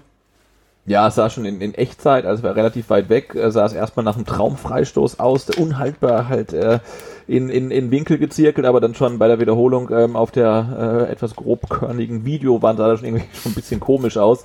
Ähm, und halt in der Halbzeit sah es dann noch komischer aus und ja, zu Hause nochmal geschaut und dann, ja, hatte sich irgendwie verschätzt, wollte, ähm, der Ball hatte auch eine, eine, wohl eine leicht exotische Flugbahn, also der fiel gegen Ende relativ schnell runter und da war er dann quasi zu früh, glaube ich, schon im Eck. Äh, irgendwie das Timing war nicht gut.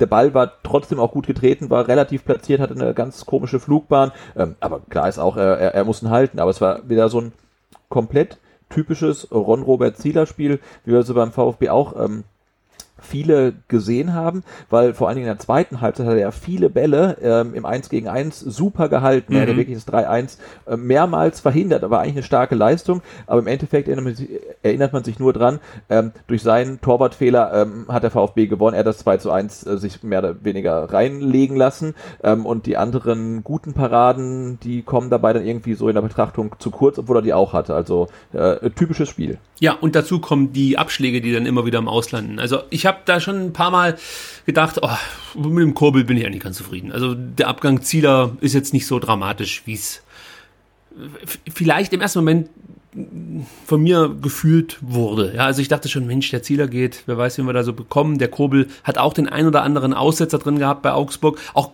jetzt gegen, gegen Hannover hat er manchmal eine kleine Unsicherheit drinne gehabt, aber das haben wir ja vorhin schon besprochen. Also ähm, ich, ich genau, also ich fand ihn auch jetzt noch nicht so so super sicher. Also klar, er hat ein paar Flanken gut runtergepflückt, ähm, aber gerade so auch bei Stößen und so weiter, ähm, Ball noch mal kurz fallen lassen, haben im zweiten Versuch aufgenommen.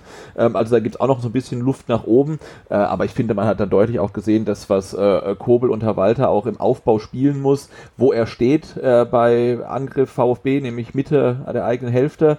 Ähm, das ist, glaube ich, auch was, was Ron Robert Zieler nicht kann oder nicht, nicht, nicht können würde, ne? weil man sieht auch, er steht halt, wenn Hannover den Ball hatte, steht er halt auf Höhe 16er Linie. Das ist halt ein komplett anderes Spiel des Torwarts und ähm, ja, dann, dann macht der Wechsel auf jeden Fall Sinn. Ich hätte das trotzdem gern mal gesehen, mit Zieler äh, als Torhüter und so weiter. Einfach, um es mal vergleichen zu können, weil du siehst ja, dass Walter diese, diese langen Abschläge einfach ja, verteufelt. Er möchte das nicht sehen. Und es könnte vielleicht sein, dass ein Zieler schon diese kurzen Bälle spielen könnte und vielleicht auch Sicherheit ausstrahlen würde. Ich kann es mir halt nicht vorstellen, aber ich hätte es halt gerne mal gesehen, ob Zieler diese Rolle äh, hätte auch einnehmen können, aber leider gab es. Ja, ich behaupte einfach mal, dass er halt nicht der, der, der, der gute Fußballer ist, den man, der man dafür sein er ist, muss. Er ist ein guter Fußballer, das ist ja das Absurde. Eigentlich, so? ja, eigentlich wird ihm das zumindest nachgesagt, dass es ein sehr guter Fußballer ist. Und die Frage von dir jetzt ist absolut berechtigt. Ist das so? Ich konnte es nämlich auch nicht immer erkennen. Aber ähm, es, es gibt da jetzt nicht wenige, die behaupten, dass Ron Robert Zieler eigentlich ein guter mitspielender Torhüter sei. So, und wenn ich okay, jetzt, weil das hat er jetzt ja, ja in seiner Stuttgarter Zeit auch jetzt nicht unbedingt genau, gezeigt. Genau, aber ähm, dieser, dieser Ruf eilt ihm auch so ein Stück weit in Hannover voraus. Also da wurde das gelobt zum Beispiel, dass es ein Mitspieler Torhüter ist. Das war ja mit der Hauptgrund, warum Mirko Slomka ihn unbedingt wollte. Das hat er ja so bei der, bei der Präsentation sogar gesagt. Ich wollte unbedingt so einen guten mitspielenden Torhüter wie Ron Robert haben. Ja gut, aber der Mirko Slomka, der, der lebt halt auch noch äh, in Zeiten, als Hannover äh, Europapokal gespielt hat. Ne? Also, als man mit dem gezahlt hat. Da wäre ich, wär ich ein bisschen vorsichtig mit solchen Statements. Okay, ich gebe es weiter an Mirko Slomka an dieser Stelle. So, die 39. Minute war dann äh, ja für, für unseren neuen Innenverteidiger Maxim Avuja gleich eine Katastrophenminute, muss man sagen. Das 2 zu 1 Eigentor Avuja. Und ich habe mir diese Szene wirklich mehrfach angeschaut, weil als das Tor gefallen ist im Stadion, war ich damit beschäftigt, mich für ein weiteres Eis zu bedanken. Und ich konnte sozusagen das Tor nicht live im Stadion sehen. Ich konnte nur danach den auf dem Boden liegenden Avuja sehen und dachte, nein, das kann jetzt nicht wahr sein, weil er für mich, ich habe es ja hier schon mal gesagt, so ein bisschen der Königstransfer war, der wirklich äh, von, von vielen, äh, ich sag mal so, Leuten, die die zweite Mannschaft der Bayern verfolgen, gelobt wurde und als, als möglicher ja, zukünftiger Top-Bundesliga-Innenverteidiger sogar gesehen wurde. Das möchte ich jetzt auch nicht ausschließen. Ähm, aber gerade für ihn tat es mir dann ganz besonders leid. Kurz was zu der Situation, so wie ich sie gesehen habe. Und Sebastian, du kannst ja da mal sagen, ob ich das äh, richtig beobachtet habe oder ob du vielleicht von deiner Position was anderes sehen konntest, was mir entgangen ist. Und zwar war es so, ein Hannoveraner köpft einen Ball von der Mittellinie in Richtung VfB-Strafraum und Avuja schirmt den Ball dann zunächst gegen Weidand ab. Das macht er eigentlich auch ganz gut, wird dann aber irgendwie nervös, weil er, glaube ich, damit gerechnet hat, dass Kobel schneller aus dem Tor kommt. Ich glaube, das war die Situation, die ihn einfach so ein bisschen ja, aus, der, aus, aus dem Konzept gebracht hat, weil Kobel eben nicht so schnell aus dem eigenen Tor kam, um den Ball dann mit der Hand aufzunehmen. Denn darauf hat Avuja so ein Stück weit spekuliert. Wie gesagt, der Ball kam per Kopf von einem Hannoveraner und äh, ja, Kobel hätte den Ball ja einfach aufnehmen können und die Situation wäre bereinigt gewesen. Aber das dauerte Avuja zu lang und er entschied sich dafür, den Ball jetzt ja, zu klären, wegzuschlagen und äh, kurz bevor er praktisch den Ball wegschlagen möchte, springt der Ball nochmal auf und Avucha erwischt den Ball eben ja, mit, dem, mit dem linken Schienbein, muss das gewesen sein. Der Ball bekommt so einen unglücklichen Drall und landet im eigenen Tor. Ja, und äh, das Ganze sieht unglaublich dämlich aus, fast schon so blöd wie dieses Einwurftor von Bona Sosa gegen Ron Robert Zieler. Ähm, ja, ist dir was, was aufgefallen, was die Situation aufklären könnte, oder war das jetzt im Endeffekt so, wie ich es gesehen habe?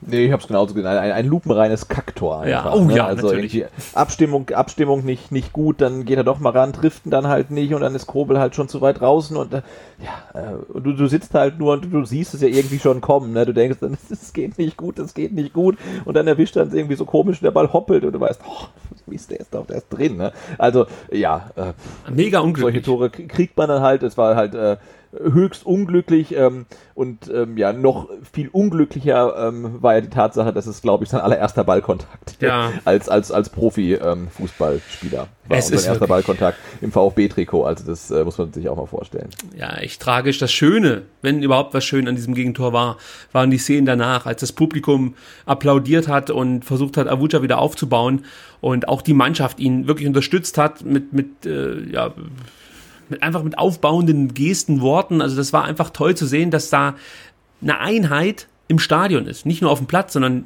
die Ränge haben oder die Fans auf den Rängen haben auch gespürt, wir müssen dem Spieler jetzt irgendwie ein bisschen ja, was, zu, was zurückgeben, ihn aufbauen. Und das war wirklich eine ergreifende Situation, äh, ja, oder Szene im Spiel, fand ich. Also als wirklich dann von den Rängen dieser Applaus kam. Hört man? Ja, genau, wie du sagst, und zwar wirklich äh, von, von den Rängen kam der Applaus und, und zeitgleich äh, geht Marc-Oliver Kempf zum äh, am Boden liegenden, also nicht nur symbolisch und auch im wahrsten Sinne des Wortes, äh, Avuja und, und hilft ihm wieder auf und äh, motiviert ihn halt weiterzumachen. Und ähm, das fand ich ganz bemerkenswert, weil normalerweise ist in Stuttgart dann wirklich so eine Stimmung, äh, da ist erstmal Nimm total ruhig und dann, das wird nicht vielleicht nicht gepfiffen, aber es wird dann irgendwie doch geraunt ähm, und vor allen Dingen ähm, kommt so eine so eine Unsicherheit äh, in die Mannschaft und auch ins ins ganze Stadion, dass man denkt, jetzt haben wir 2-0 geführt, es fällt so ein blödes Tor, jetzt, oh, jetzt kriegen wir doch gleich das 2-2 und das gab's überhaupt nicht ähm, und im in den verbleibenden Minuten der der ersten Halbzeit wurden ja vier Minuten auch nachgespielt. Äh, muss man auch sagen, war Abuja ja auch hoch nervös. Der hat ja dann noch wahnsinnig unsicher gespielt. Aber auch da wurde es halt gar nicht laut im Stadion. Es gab kein Geraune oder irgendwelche Rufe. Nee, Im Gegenteil, wenn ihm dann was gelang, dann wurde es halt wirklich applaudiert. Ähm, und es hat ja dann auch ähm, funktioniert, weil man gemerkt hat, bei einer zweiten Halbzeit hat er sich ja super stabilisiert, hat eine richtig gute Partie dann gemacht, bis er halt dann leider rausflog, aber in der zweiten Halbzeit war, war er richtig stark und nachdem wie er in der ersten Halbzeit dann aufgetreten ist, noch nach dem Eigentor, so wackelig und unsicher, ähm, hätte ich das nicht für möglich gehalten und ich bilde mir ein, dass da auch schon ähm, die Fans ihren Anteil dran hatten, die ihn dann wieder ähm, aufgebaut hatten, indem halt seine Aktionen dann wirklich immer ähm, beklatscht und bejubelt wurden. Ja, und auch, du hast es gesagt, die Mannschaft hat das toll gemacht. Ähm, ich habe das natürlich dann immer wieder beobachtet, so wie viele wahrscheinlich auch im Stadion. Wie verhält sich Avuja nach den kleinen Fehlern? Und man hat ihm schon angemerkt, dass das ja einfach ihm zu schaffen gemacht hat, aber dann kam halt selbst Mario Gomez, ja, der ja eigentlich im Sturm zu finden ist, nach hinten und hat mit Avuja gesprochen, hat ihn aufgebaut, kämpft sowieso immer, äh, Kobel hat ihn aufgebaut. Also das war einfach toll zu sehen, wie diese Mannschaft in dem Moment funktioniert hat. Also das war richtig, richtig, richtig großartiger Moment für mich als Fan zu sehen, dass es offensichtlich in dieser Mannschaft stimmt. Denn ähnliche Szenen konnte ich nach dem äh, von mir vorhin schon angesprochenen Kaktor von Borna Sosa gegen Ron Robert Zieler nicht sehen. Ja, also da standen die Jungs halt alleine da und äh, man hat sich dann halt, so, jeder hat sich um sich selber gekümmert, ein Stück weit. Also da hat sich schon was getan. Äh, ganz kurz zu Kobel noch, was mir aufgefallen ist, nur so am Rand, müssen wir gar nicht lange drüber sprechen, aber es ist mir halt aufgefallen, Uwe Gospodarek ist ein sehr aktiver Torwarttrainer. Ja? Jede Trinkpause oder die Trinkpause, Verletzungspausen und natürlich dann auch die ersten Minuten direkt in der Halbzeitpause hat er genutzt, um mit Kobel zu sprechen. Er ist äh, in der Trinkpause übers ganze Feld gerannt zu seinem Schützling und hat dann, ähm, während dem Kobel am Auge äh, behandelt wurde, hat er sich so einen leichten Cut zugezogen, hat da auf ihn eingeredet und hat Tipps gegeben, wie er sich verhalten soll. Das habe ich so auch von unserem Torhüter äh, Torwarttrainer noch nicht gesehen oder habe ich da nicht aufmerksam hingeschaut?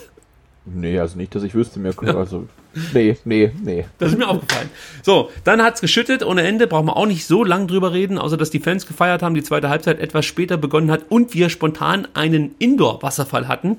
Ähm, das hat mir ein bisschen Sorge gemacht, weil ich wirklich äh, befürchtete, dass das Spiel vielleicht abgebrochen werden könnte, weil es war ja schon arg, was darunter kam zur Halbzeit. Aber es ging Gott sei Dank weiter. Sebastian, möchtest du dazu noch was sagen? Aber aufgrund der fortgeschrittenen Zeit wahrscheinlich nicht. Nee, mich hat's nur gewundert, dass es dann ja hieß, ähm, die, die Pause wird ein bisschen ähm, verlängert, ähm, aber dass dann die Mannschaften ja doch wieder aufs Feld geführt wurden, als es eigentlich noch ähm, unvermittelt stark schüttete, wie ja, wie eigentlich die ganze Zeit. Ne? Mal also irgendwie kurz wohl abgewartet, ob es besser wird. Wird nicht besser, naja, gehen wir trotzdem und, und, und kicken. Und äh, Ich das weiß- hat dann ja auch relativ gut funktioniert. Man hat schon gemerkt, dass der Ball nicht mehr ganz so schnell dann äh, lief, weil es hat ja auch lange geregnet. Ne? Es hat ja wirklich bis zur 80. Minute eigentlich durchgeschüttet.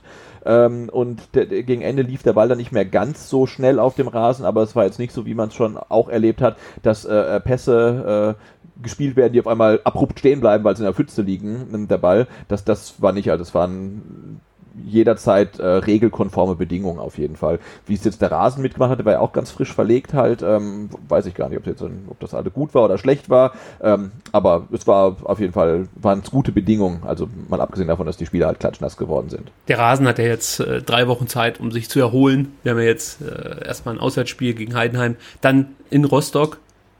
Ja, und dann die Woche drauf geht's gegen St. Pauli. Genau, also drei Wochen hat der Rasen jetzt Zeit, um sich zu erholen. Und übrigens, ein Vögelchen hat mir gezwitschert.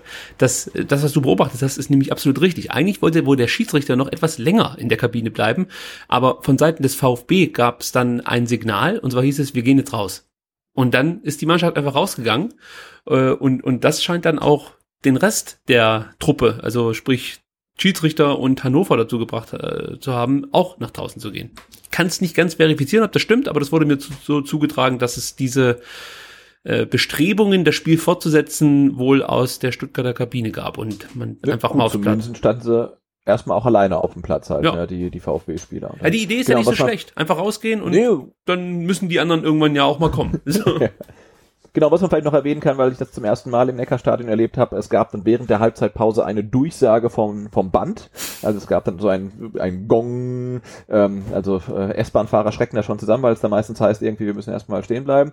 Und dann kam dieser Gong und dann kam eine Frauenstimme vom Band, ähm, die sagte, wegen eines Drohnen, hieß es glaube ich noch Unwetter, Unwetters äh, werden die Zuschauer gebeten, ähm, die Arena nicht zu verlassen und in den Schutzzonen zu bleiben. Ich weiß jetzt gar nicht, wo da jetzt Schutzzonen sind, aber wahrscheinlich heißt es nicht, man soll halt irgendwie ganz weit draußen irgendwie rumlaufen oder komplett das Stadion verlassen in der Halbzeit. Ähm, diese Durchsage kam dann zweimal in der Halbzeitpause. Ich hatte die ähm, so auch noch nie gehört. Die Schutzzone ist immer in der Nähe von Tim Walter. Das können wir uns merken. Das ist die Schutzzone. Und ich habe diese, äh, diesen Gong schon mal gehört. Das ist viele Jahre her. Und zwar bei einem Euroleague oder damals wahrscheinlich noch UEFA Cup Spiel. Ich weiß nicht mehr gegen wen das war. Ich weiß nur, dass äh, Giovanni Trapattoni Trainer war, Jondai Thomasson bei uns gespielt hat, Jasper Grönkja, also die guten alten dänischen Zeiten, möchte man sagen. In Anführungsstrichen die guten alten Zeiten. Und da gab es auch mal so eine Ansage vom Band. Ähm, ja, aber da wurde es nicht so ganz konkret. Es war auch äh, kein Unwetter, sondern es hieß irgendwie wegen eines technischen Störfalls oder so.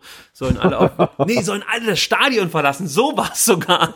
Es stimmt, so war es. Und das Ding war, keiner ist gegangen. Man muss aber ehrlicherweise sagen, zu den damaligen Zeiten, kannst du dir vorstellen, UEFA Cup Spiel an einem Donnerstag, was da los war im Stadion. Ich glaube, da waren Ja, die, von 12.000 den Leute. 14.000 ist keiner Ja. gegangen. Genau, keiner ist gegangen, ja, leck mir mal Arsch, ich bleib jetzt hier. Und dieser Gong kam zwei, dreimal. Also vielleicht kann sich der ein Ja, oder andere wenn man ältere bezahlt hat, ja, dann, dann geht man auch nicht. Absolut. Das ist natürlich die schwäbische Manier, die es hier zu beachten gilt. Gut, also jetzt mache ich es ein bisschen schneller. Askasiba hat noch eine gute Chance. Ähm, es gibt auch noch eine äh, hervorragende Chance für Mario Gomez in der 81. Minute. Wir fassen zusammen, der VfB hätte wirklich in der zweiten Halbzeit hier alles dingfest machen können. Insgesamt muss man sagen, Hannover wurde eigentlich nie richtig gefährlich, außer wenn dann halt Avuja einen Fehler gemacht hat, also äh, eben zum 2 zu 1.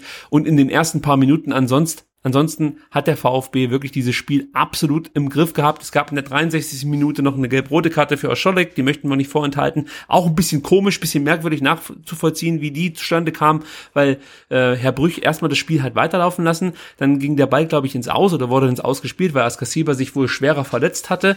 Und äh, dann hat, glaube ich, äh, der Herr Brüch auf Anraten seines Assistenten, seines, seines Linienrichters, ähm, ja, Oscholek mit Gelb-Rot vom Platz gestellt. Konntest du von deinem Platz mehr erkennen? Also war mir ein bisschen unschlüssig. Nee, aber ich dachte echt, äh, also äh, ist irgendwie ähm, Santi irgendwie auf den Fuß gestiegen, äh, unabsichtlich glaube ich vielleicht sogar, also im Zweikampf und dann lief Spiel weiter, 30 Sekunden vielleicht und ähm, Askasiba blieb halt dann liegen ähm, und ich ging eigentlich davon aus, dass ähm, dass der gar nicht mehr pfeift, weil der macht jetzt von der ganzen Körpersprache her nicht das Gefühl, manchmal signalisiert er ja auch, äh, ne, ich, ich pfeife das, wenn das Spiel durch ist, gibt noch eine Strafe. Und das war gar nicht der Fall. Also ich denke, dachte, da passiert gar nichts mehr. Und dass dann äh, er dann äh, Ostscholek ranholt und ihm dann noch gelb-rot gibt, äh, fand ich auch ähm, sehr erstaunlich. Also vielleicht war es auch die Menge der Fouls, äh, weil wie du schon sagtest, ne, Askasiba hat relativ viel auf die Socken bekommen. Die Hannoveraner haben viel Foul gespielt. Es war trotzdem keine unfaire Partie, aber es waren schon relativ viele Fouls. Ähm, aber dass er ihn dann rausstellt, ähm, hat mich hat mich auch überrascht und spätestens da war für mich eigentlich auch das Spiel äh, eigentlich durch. Ich meine, eine Ecke, ein Freistoß, ein Standard kann immer mal noch beim VfB dann äh, reinfallen. Mhm. Ähm, aber ansonsten war der VfB einfach dann zu stark und äh, Hannover eigentlich dann auch zu schlecht und äh, du hast die großen Chancen dann schon auch angesprochen. Ich fand, es waren dann teilweise ja relativ absurde Szenen, die sich da abspielten, weil ja im hannoveranischen Hannoveraner Strafraum tummelten sich ja dann teilweise irgendwie vier, fünf Stuttgarter, die sich fast schon irgendwie auf den Füßen rumstanden und den Ball dann nochmal querspielen, nochmal querspielten und dann stand auch ja, Askasiba ganz oft ganz, ganz weit vorne. Ja. Ähm, also das war irgendwie absurd, also sowas hat man auch äh, lange nicht gesehen. Ja, also das ist das, was ich ja vorhin auch meinte, äh, als ich äh, schon gewarnt habe, ich möchte nicht die Euphoriebremse spielen, aber ja, wenn du so Chancen dann nicht nutzt, es gibt Gegner, ja, die haben zum Beispiel einen Schnatterer in, in ihrer Mannschaft, die dann in der 90. Minute halt ein Freistoßtor dann noch reinballern und du verlierst oder spielst nur unentschieden. Also da muss man etwas zielstrebiger sein, nicht so schlampig mit seinen Chancen umgehen und ähm, ja, vor allem dann natürlich sich auch in der Defensive nicht so verhalten wie in den ersten 25 Minuten. Aber ich sag mal so, wenn es was zu kritisieren gibt und wir am Ende mit drei Punkten nach Hause fahren oder zu Hause die drei Punkte dann einsacken, dann kann ich gut damit leben. Also lieber kritisiere ich das ein oder andere, habe trotzdem drei Punkte, als so wie im letzten Jahr, in der letzten Saison, als wir uns ständig darüber aufgeregt haben, was alles scheiße läuft und wir auch jedes Mal auf die Socken bekommen haben. Wir müssen ja, absolut, ich meine, man muss ja auch sagen, im, jetzt äh, gerade ein Rückblick auf letzte Saison, äh, das Auslassen von Großchancen das ist ein absolutes Luxusproblem. Wir hatten in der letzten ja. Saison halt gar keine Großchancen, die wir hätten auslassen können und da bin ich jetzt erstmal total zufrieden, dass wir sie haben und nur nicht reinmachen, weil ich glaube, da gibt es Spieler, die das auch äh, können und wenn die dann vielleicht nicht alle im 16er rumstehen, sondern halt äh, vielleicht vielleicht ein, zwei weniger und mal den Spieler finden, der dann auch äh, äh, ja, abschließen kann, dann, dann werden die Tore auch fallen. Aber ja, Luxusproblem. Die gelb-rote Karte von Avuja müssen wir noch kurz ansprechen, denn die war absolut zu Recht der Aufreger fast schon des Spiels. Ja, gelb-rote Karte, 84. Minute, Avuja nach Foul, in Anführungsstrichen, an Albanos. So, der, der einhändige Tenor ist diese gelbe Karte beziehungsweise gelb-rote Karte ist völlig überzogen. Jetzt müssen wir ja erstmal die Umstände klären, Sebastian. Ihr habt ja bei Vertikalpass auch darüber kurz geschrieben. Wie siehst du es? War es überhaupt ein Foul oder siehst du hier kein Foul von Avuja? Also es ist ja relativ nah an vor, vor meinem Platz passiert und ich habe sofort gesagt, das war ja nicht mal ein Foul. Mhm. Äh, und ich habe es mir hinterher in den Fernsehbildern angeguckt ähm, und du kannst, wenn du irgendwie ein ganz, ganz, ganz penibler und ganz, ganz kleinlicher Schiedsrichter bist, dann kannst du da vielleicht gefährliches Spiel pfeifen, ja, weil er das Bein, er liegt mit dem ausgestreckten Bein äh, auf dem Boden. Meinetwegen, aber das ist halt im Leben keine gelbe Karte und es ist eigentlich auch kein Foul. Also, er, er hat, glaube ich, meine Meinung. er hat, glaube ich, ähm, wenn ich das richtig interpretiere, äh, offene Sohle angezeigt auf Nachfrage von Avuja. Und das sieht man ja auch, dass er so, ja, einfach wirklich da, das, das, wie soll man das beschreiben, halt einfach mit der offenen Sohle zu Werke geht, aber das ist im Endeffekt der Situation geschuldet, dass er ausrutscht. Ja? Also ja, genau, eigentlich, aber er kann ja gar nicht anders, weil er, also er nimmt ja den Ball an und er springt ihn ein bisschen äh, weit weg und er ist dann ja quasi auf dem Boden und wenn du halt auf dem Hintern sitzt ja. und dein Bein so weit ausstreckst wie möglich, dann ist ja die Sohle offen. Das ist ja anatomisch gar nicht anders möglich. Es ist nicht so, dass er 20 äh, Zentimeter über dem Rasen da ranfliegt und irgendwie äh, mit der Sohle voraus, weil da könnte er es anders machen. Aber es ist ja anatomisch äh, unmöglich, da nicht die, die Sohle offen zu haben und die ist ja, und der Albornoz ist ja mehr oder weniger auch schon an ihm vorbei, äh, hat ja auch nichts gemerkt, weil er nicht berührt wurde und ihm fällt ja dann irgendwie ähm, eine halbe Sekunde später ein, dass er sich ja mal irgendwie ähm, mit schmerzverzerrtem Gesicht irgendwie auf den Rasen legen könnte. Ne? Also, ja Ja, den, den, den Fehler hat er natürlich vorher gemacht, weil er den Bein nicht, den ersten Kontakt nicht äh, sauber äh, bewerkstelligt hat. Ja, also ich denke, wenn er, wenn er, wenn er eine gelbe Karte verdient hätte, dann für die schlampige Ballannahme, aber nicht für, für, nicht für irgendein komisches Foul, weil das gab's halt definitiv nicht. Und ja, das finde ich dann schon äh, Hanebüchen, ihm da ähm, gelb zu geben, also dann gelb-rot. Ähm, und ja, der Videoschiedsrichter darf äh, nicht eingreifen, aber das ist natürlich auch wieder ein Fehler im, im System. Ne? Also was, was machen die in Köln? Die sehen die Szene und sehen, uh, da hat der Brüch aber eigentlich Scheiße gebaut, aber wir dürfen es nicht sagen. Oder gucken die weg, damit sie es gar nicht erst sehen. Also das, das Problem halt vollkommen ist daneben. Das Problem ist halt einfach jetzt, ich gebe dir recht, dass du in dem Moment äh, dir wünschen würdest, es würde jemand sagen, ey, äh, schau dir das noch mal an oder das war kein Gelb oder so.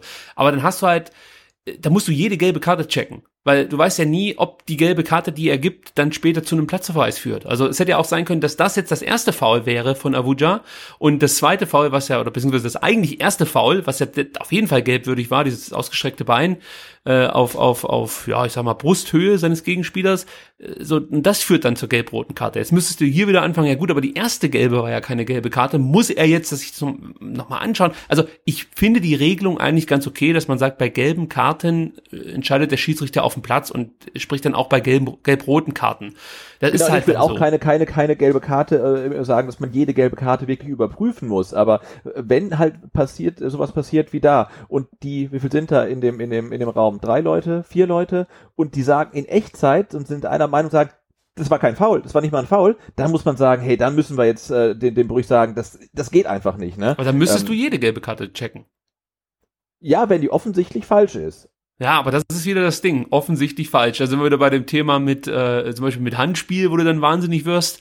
Also, ist halt schwierig, dass das, äh, weiß ich meine, du sagst, das ist einfach schwierig, das ordentlich zu lösen, glaube ich, in dem Moment. Also deswegen finde ich die Regel eigentlich zu sagen, gelbe Karten werden nicht gecheckt, fast besser, als zu sagen, wenn es offensichtlich falsch ist. Weil es wird immer jemand geben, der sagt, ja, aber das ist doch eindeutig ein gefährliches Spiel. Das habe ich ja versucht auch zu erklären. Ich, ich, ich bin ja bei jedem, der sagt, das ist keine gelbe Karte, das, das, da brauchen wir gar nicht diskutieren. Für mich ist das keine gelbe Karte.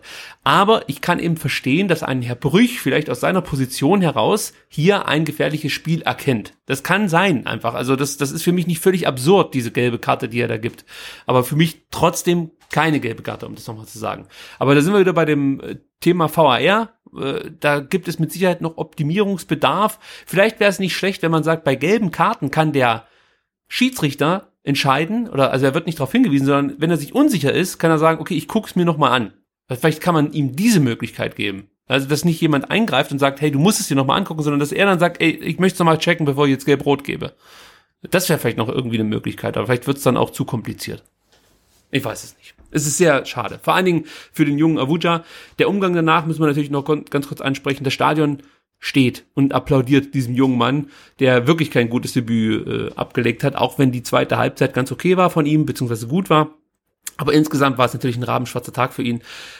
Aber hier wirklich nochmal das Publikum, das äh, da sich einfach, einfach wirklich hervorragend präsentiert hat.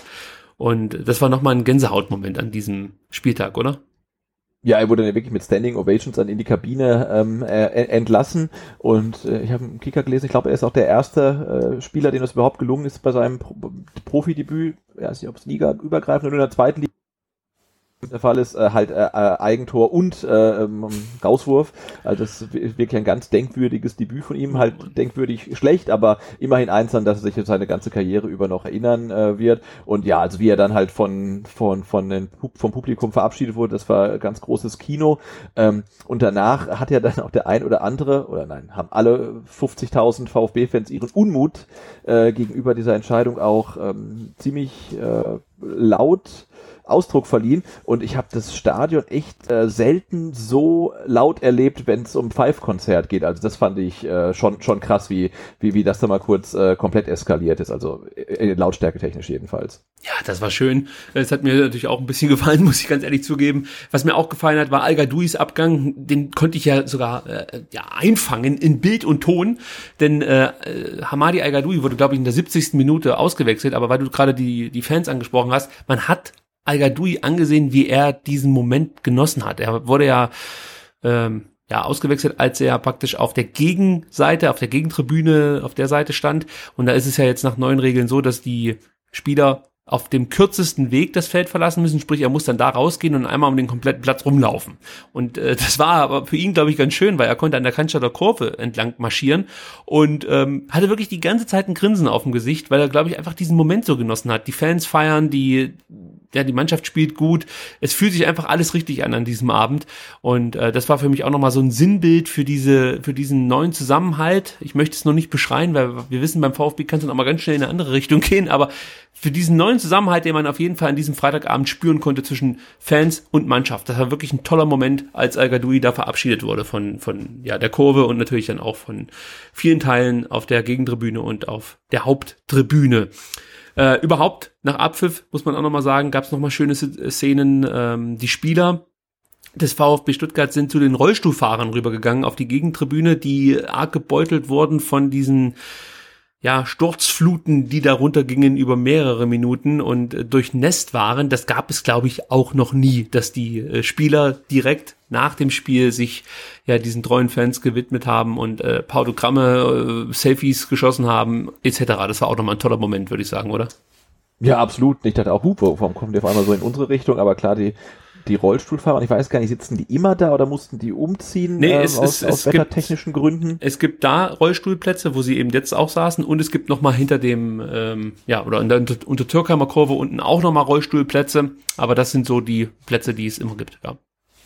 Ja, das war aber ganz, ganz äh, großartige Szene. Aber klar, die Leute saßen halt auch ja, 20, 30 Minuten halt wirklich im, im, im Vollschiff. Also äh, die ähm, ja, haben es halt schon arg getroffen. Aber dass das die Spieler bemerken oder der Staff, ist ja egal, wer da die Jungs hinschickt. Egal, wer es bemerkt, aber dass sie es bemerken, ist schon, das zeigt schon mal, dass irgendwie ein anderer Geist äh, jetzt da durch die Mercedesstraße weht. Es war ein sehr versöhnlicher Tag. Also muss ich wirklich sagen. Tolle Momente und ähm, damit wollen wir dieses Spiel auch jetzt endlich abschließen. Ich verspreche euch, ich, ich, ich, ich Ganz kurz, ich muss es kurz ausführen, Sebastian, Entschuldigung. Ich kann es immer nicht so richtig einschätzen, wie lange wir über das Spiel sprechen. Und dann fangen wir an und auf einmal sehe ich 40 Minuten, wir sind bei Minute 30. Und dann denke ich, okay, du hast dich hier komplett verkalkuliert. Ich verspreche euch, ich werde es kürzer fassen. Vor allen Dingen verspreche ich es dir, Sebastian. Ich werde mir nicht mehr so viel notieren.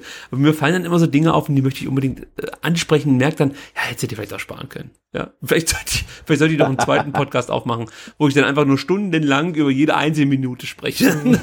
Kann der dann anhören, wer möchte. Nein. Ähm, gut, Hannover, 30 Spiele, auswärts ohne Sieg. Also nur noch mal zum zum Einkategorisieren. Äh, genau, 2017, Oktober, ja. glaube ich. Ne? Oktober 2017 das letzte Mal auswärts gewonnen. Das ist echt äh, brutal. Vielleicht sollten wir diesen Sieg nicht zu hoch hängen. Das war wirklich gegen einen dankbaren Gegner. Aber gut, ich freue mich trotzdem. Gut, dann kommen wir zur Startelf, äh, zum Startelf-Tipp und äh, somit auch ein Stück weit auf den nächsten Spieltag zu sprechen. Ganz kurz zur Auflösung, Sebastian. Ich mache das jetzt natürlich nicht so genüsslich, weil ich zehn von elf Spielern richtig getippt habe. du immerhin acht von elf. Ja, also das ist, finde ich, auch beachtlich für den ersten Spieltag, wo man überhaupt nicht weiß, wer äh, eigentlich jetzt zur Auswahl steht, denn es gab genügend Spieler, die hätten spielen können. Also ich finde, wir haben uns da beide gut geschlagen mit äh, absolut ja acht und zehn richtigen. Aber jetzt ist natürlich spannend, wie es ähm, ja gegen gegen Heidenheim aussieht, die in klassischer Heidenheim-Manier möchte ich fast schon sagen ein Rotzspiel mit 3 zu 1 gewonnen haben und es kommt jetzt zum Topspiel nächsten Sonntag. Ähm, Heidenheim gegen den VfB Stuttgart. Hast du das Spiel gesehen? Äh, das äh, nee, nee, nee. Ich, muss auch die, sagen, die ich habe Zusammenfassung mir noch angucken, nur, nur ein HSV so ein bisschen gesehen. Habe auch dann mit Schrecken festgestellt, dass ich noch gar kein äh, äh, Ticket, äh, kein Sky-Ticket hatte äh, jetzt für, für, für den Monat. Das, das muss ich mir dann schnell noch organisieren, habe ich noch ein bisschen gesehen, aber Heidenheim habe ich äh, tatsächlich gar nichts gesehen.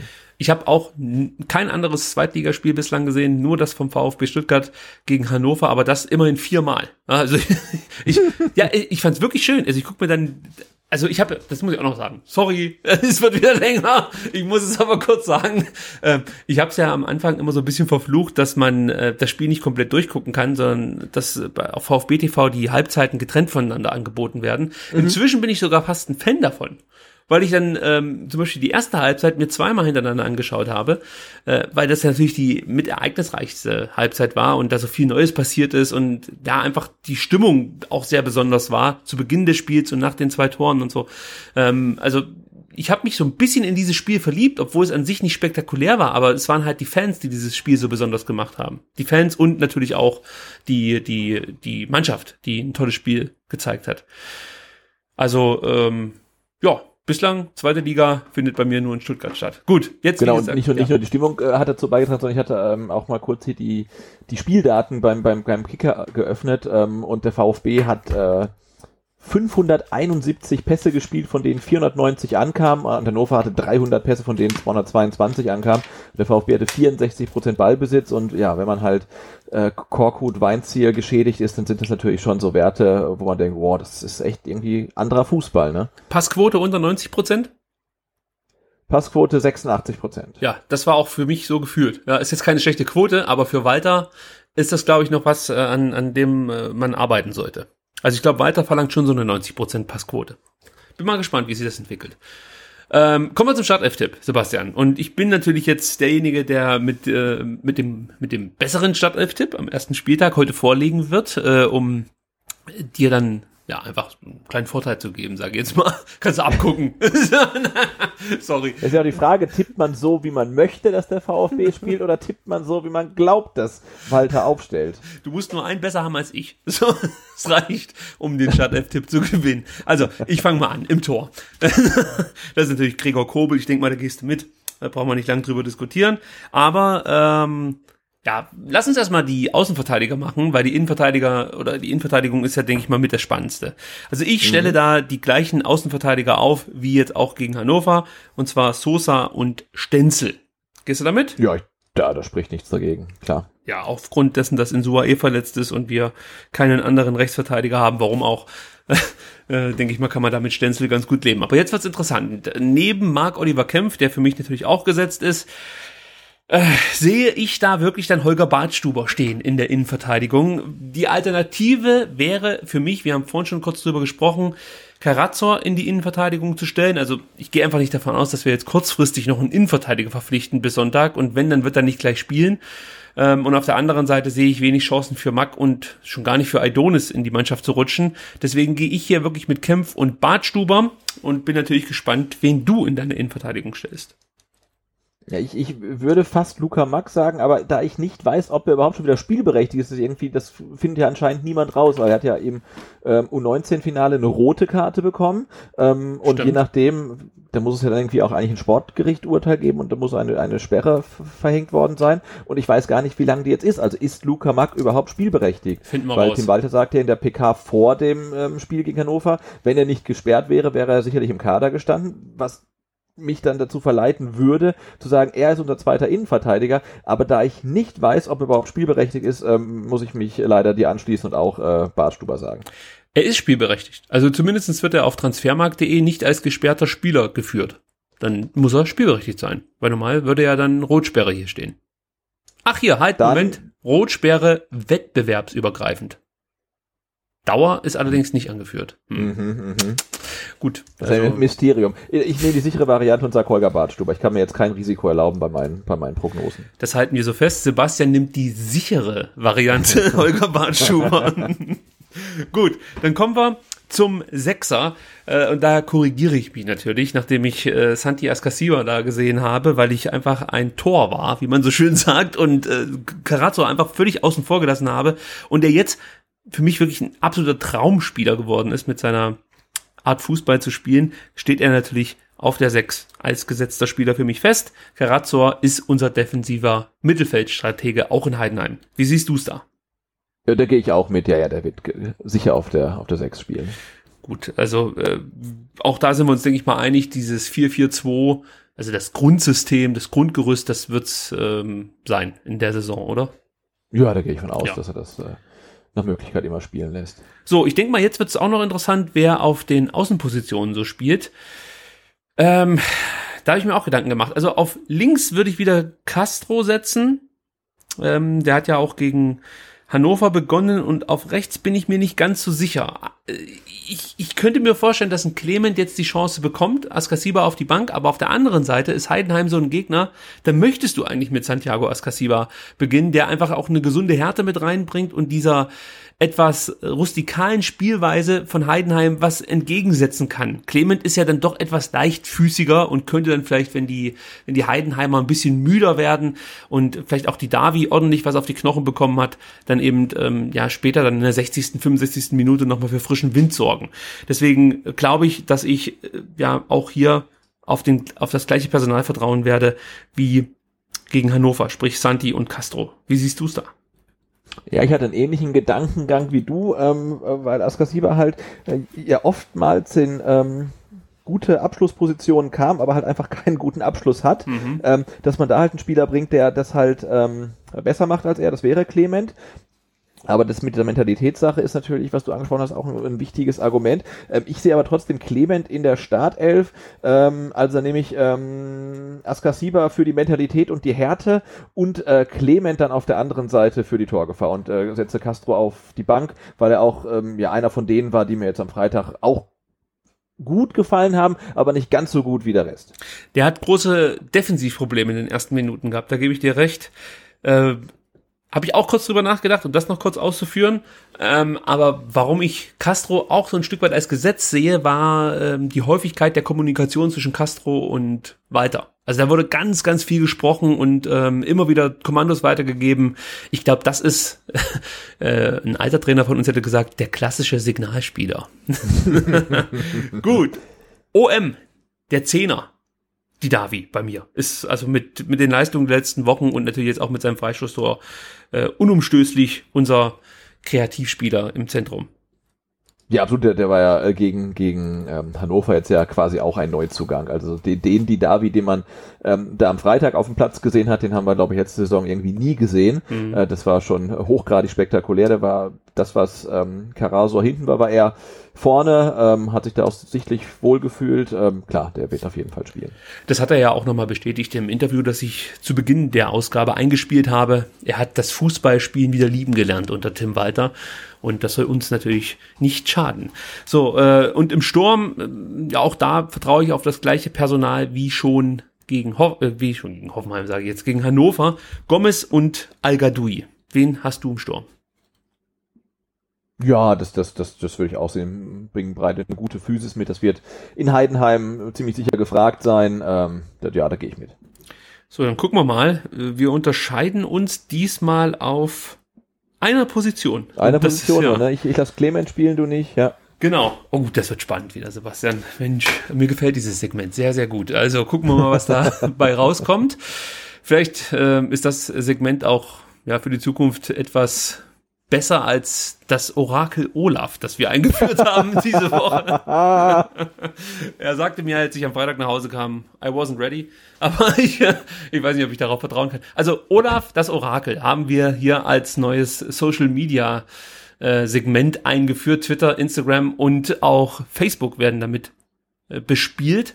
Und ich muss sagen, er hatte zwar mit dem Ausgang der Mitgliederversammlung recht, das konnte ich allerdings nicht festhalten in Bild und Ton. Also das ist dann mehr jetzt ein, ein Mythos, den ich weitertrage.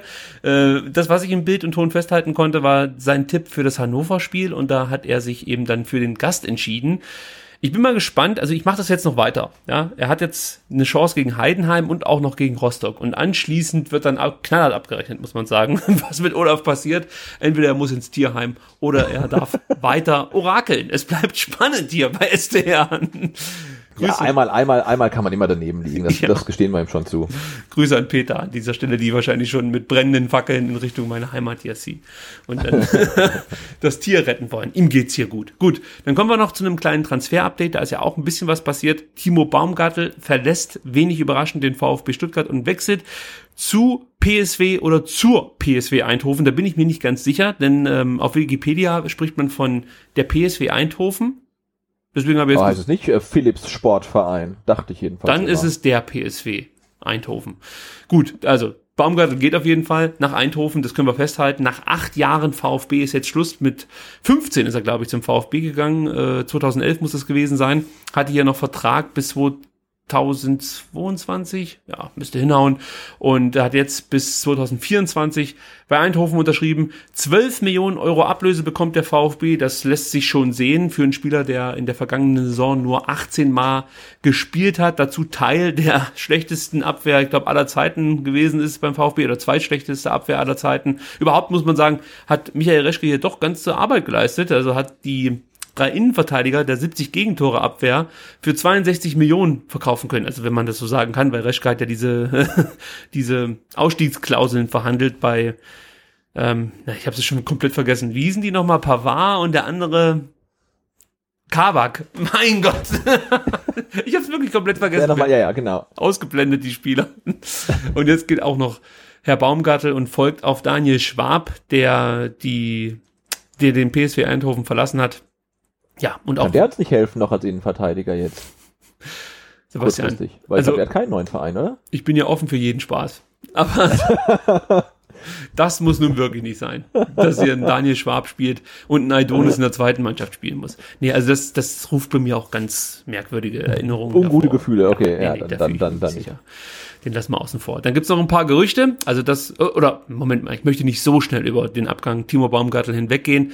Äh, ganz, ganz kurz vielleicht doch noch ein paar Worte vielleicht auch von dir zu, zu diesem Abgang, der ja auch mal wieder so ein klein wenig, ja, vielleicht den ich möchte nicht sagen gescheiterten Durchbruch eines Jugendspielers des VfB Stuttgart besiegelt, aber so ein Stück weit hat man sich ja schon erhofft, dass das jemand sein könnte, der viele Jahre hier in Stuttgart äh, eine erfolgreiche Zukunft mitgestalten kann. Wir haben ihn schon als Kapitän gesehen und jetzt geht er halt dann doch lieber nach Holland, um ja da in der Ehrendivision äh, Fußball spielen zu dürfen.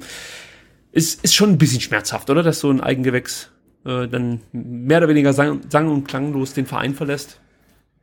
Ja, einerseits bitte, aber andererseits hat ja auch wirklich jeder Verständnis dafür, dass, dass er geht. Also es ist für mich so, äh, gibt schon Parallelen ähm, damals mit Timo Werner, wo man auch genau gemerkt hat, hey, der kann mehr, als er hier in Stuttgart zeigt und zeigen kann. Das hemmt ihn mittlerweile alles hier, die ganze Situation. Der braucht eine, eine Luftveränderung. Ähm, und da, da muss man halt sagen, also das wird in Stuttgart nicht mehr besser werden. Ähm, gebt ihm irgendwo anders eine Chance, dass er halt seinen Durchbruch schafft. Und ich hoffe, dass es bei äh, Timo Baumgartel ähm, ähnlich sein wird, dass er halt da echt jetzt noch diesen nächsten Schritt machen kann, zu dem er in der Lage ist, denke ich. Ähm, und da ist ihm ja auch jetzt wirklich von den Fans niemand böse, dass er jetzt gewechselt ist. Und ähm, ich finde es halt gut, dass er ins Ausland wechselt und dass man äh, halt nicht irgendwie jetzt in der Bundesliga kicken sehen, dann bei Bremen oder Leipzig oder sonst wo, sondern dass er halt so ein bisschen, ein bisschen vom Schirm ist und spielt ja, glaube ich, jetzt Champions League Quali. Ähm, mhm äh, mit, mit Eindhoven und wenn die es schaffen, dann können wir ihn dann vielleicht äh, äh, demnächst halt irgendwie dienstags oder mittwochs abends dann um Viertel vor neun spielen sehen. Ich glaube, die spielen gegen Basel, oder? Ah. Und haben das Hinspiel verloren, meine ich. Guck mal auch Achso, das war schon das Hinspiel? Hinspiel war schon, äh, genau. Ich sehe jetzt natürlich nur die Ankündigung für das, für das Rückspiel morgen. Äh, und das Hinspiel, das ging auf jeden Fall aus. Aber wie? das ähm, ist, glaube ich, noch nicht abschließend geklärt. also vielleicht kannst du nebenbei, wenn du Bock hast, noch kurz gucken, ähm, weil ja, genau, ich guck mal nebenbei, weil ich habe gerade nebenbei sowieso schon was anderes geguckt und kann euch sagen, dass äh, äh, Nicolas González, der ähm, Panamerika-Spiele gerade macht mit Argentinien, ja? ähm, nach 20 Minuten eine glattrote Karte Nein. hat, weil er äh, dem Torwart in bester Kung-Fu-Manier äh, außerhalb des 16 äh, gegen Kopf gesprungen ist. Oh Mann, also, dann kann er ja zurückkommen. Das ist für, aus seiner Sicht natürlich äh, nicht gut, ähm, aus Stuttgarter Sicht eigentlich aber gar nicht so schlecht, ehrlicherweise. Okay, dann komme ich noch zu ein paar Gerüchten. Shadrach Okolo ähm, gilt ja schon lange als abwanderungswillig hier ähm, äh, ja, beim VfB Stuttgart, wurde lange mit Nürnberg in Verbindung gebracht. Jetzt scheint er sich dann eher nach Frankreich zu orientieren. Amiens heißt, glaube ich, der Verein, der großes, oder Amiens, äh, der großes Interesse an Akolo hat. Ähm, er hat bei uns noch Vertrag bis 2021. Jetzt heißt es, dass Amia äh, Akolo ausleihen möchte für ein Jahr, gleichzeitig noch eine Kaufoption dazu bekommen soll für 3,5 Millionen Euro. Klingt erstmal nachvollziehbar, dass da nicht direkt transferiert wird, sondern erstmal ausgeliehen wird. Aber ich glaube, der VfB hat mit der Personalie Akolo abgeschlossen, oder? Sebastian. Haben wir wieder. Äh, ja, ich glaube, der spielt keine, keine große Rolle mehr in den, in den Planungen vom VfB. Das scheint äh, so zu sein um halt noch vier Wochen Zeit, um da einen Abnehmer zu finden. Das, das wird, denke ich, funktionieren. Ähm, das äh, spannender wird es echt zu sein, was, äh, ob, ob Donis halt irgendwie noch einen Absprung schafft. Also da bin ich mal ganz gespannt, weil ich mich am Freitag auch so gefragt habe, wie, wie, wie der da halt so reinpassen könnte, ne, in das Konstrukt, was da auf dem Platz stand. Also wenn jetzt er statt, statt ähm, Askasiba zum Beispiel da gespielt hätte oder so, ähm, das könnte ja nochmal durchaus interessant werden, weil er da nochmal so einen komplett anderen Faktor mit reinbringt. Ähm, also da, da bin ich noch äh, ja, sehr gespannt, was mit ihm wird. Aber ich denke, ähm, Akolo sehen wir nicht mehr im VfB-Trikot. Donis wäre für mich nur eine Option als, als zweiter Stürmer neben Gomez oder Algadoui. Also im Mittelfeld sehe ich den überhaupt nicht, weil du viel zu viel, ja, ich, du musst viel zu viel defensiv mitarbeiten und auch mal im Zentrum Räume schließen. Das sehe ich bei Donis überhaupt nicht. Außer du stellst das System dann so um, dass du wirklich mit zwei Außenspielern spielst, die weit aufrücken. Weiß ich nicht, rechts Donis, links äh, Kulibali und dann im Zentrum al oder Gomez oder wenn Kalajdzic mal wieder fit ist. Dann kann ich mir natürlich... Ja, ich wäre mal ähm, gespannt, was, was Tim Walter mit ihm anstellen könnte, wenn man halt ja. schon sieht, wie dann auch mal irgendwie in der zweiten Halbzeit war mal Mario Gomez dann irgendwie so als links außen da die Linie irgendwie entlang sprintet oder so. Der, ja. der vielleicht kann er ja zaubern. Ich meine, das stimmt. Äh, du wirst als Stürmer von Walter schon angehalten, das Spiel breit zu machen, auch über die Außen zu kommen. Da könnte dann vielleicht ein, ein Donis seine Stärken ausspielen, aber dann sind wir ja eben bei dem Punkt, dass er halt dann eher ein zweiter Stürmer wäre, neben al oder Gomez und nicht aus dem Mittelfeld kommt, sondern wirklich, das ist ja, ja die, genau, als zweiten Stürmer kann man sich natürlich auch gut, gut vorstellen. Ja, das ist Frage, ja die. Idee, die er verfolgt, die Räume im Zentrum dann etwas auseinanderzuziehen, um dann die Davi wieder Platz zu geben, Clement oder wer auch immer danach rückt. Also das ist, das ist doch eine Option, die interessant sein könnte, ja. Müssen wir mal abwarten. Ist ja ein bisschen ruhig geworden jetzt mit den Moskauer Gerüchten um Tassos Donis. Es scheint sich zerschlagen zu haben, aber vielleicht passiert da auch noch was. Ähm, es gibt auch noch Gerüchte, ja, über Orel Mangala. Angeblich möchte Fenerbahce Istanbul den guten Orel verpflichten. Das bestätigt inzwischen auch der Berater von Orel Mangala, Mehmet Esa. Er sagt, er sagt, es gibt Interesse. Mangala hat beim VfB noch einen Vertrag bis 2023 und Fenerbahce würde ihn gern ausleihen. Ich habe jetzt gehört, dass der VfB an einer Leihe nicht interessiert sei. Wenn, dann müsste Fenerbahce richtig Kohle auf den Tisch legen und dann dürfte Mangala gehen. Ja, äh, das ist mir alles viel zu riskant, muss ich ganz ehrlich sagen, weil Askasiba ja auch immer noch nicht ganz dingfest ist mit, ähm, ja, mit dem VfB Stuttgart. Da hieß es ja auch mal, er weiß noch nicht, ob er bleibt. Das ist mir alles so riskant, da jetzt einen Spieler zu verkaufen, mit dem man eigentlich fest geplant hat. Also zumindest war das mein Eindruck, dass Mangala hier beim VfB eine große Zukunft haben soll.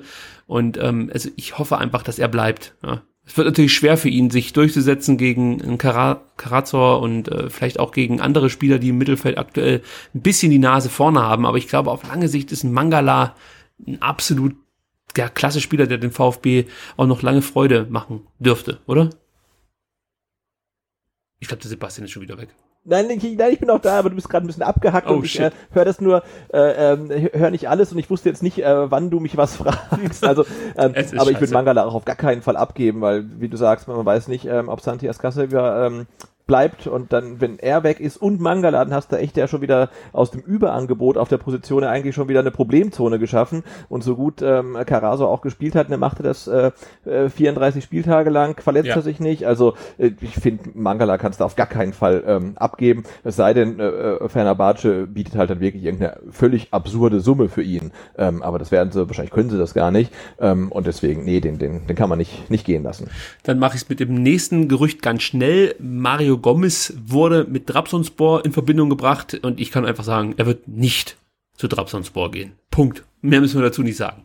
Äh, Nico Gonzalez, den du gerade eben schon erwähnt hast, weil er sich mit einer roten Karte ähm, ja bei den Olympischen, äh, bei den nicht Olympischen Panamerikanischen Spielen, nee, was war das doch Panamerikanischen Spielen, äh, äh, ja, Namen gemacht hat, möchte ich fast schon sagen der wurde von englischen Medien mit Burnley in Verbindung gebracht. Angeblich seien die bereit, 11 Millionen für Gonzales zu bezahlen. Aber auch hier hat Tim Walter dem ganzen Jahr im Endeffekt schon einen Riegel vorgeschoben und hat gesagt, das ist für mich ein ganz wichtiger Spieler, der bei uns bleiben wird. Und da gibt's überhaupt gar keine äh, Möglichkeit, äh, über Gonzales zu diskutieren. Wenn er zurückkommt, ja, von der argentinischen Nationalmannschaft ist er für mich auch der Spieler, der wahrscheinlich von, von den Stürmern, die wir aktuell fit im Kader haben, seinen Platz am sichersten haben dürfte. Also das ist für mich einfach ja, einer, der unter Walter nochmal neu aufgeblüht ist und äh, auch von, von, von vielen, die die Trainingseinheiten beobachten konnten, also von Pressevertretern hört man immer wieder, dass Gonzales nochmal einen richtigen Sprung gemacht hat unter Walter. Also ich denke, das Gerücht können wir auch zu den Akten legen.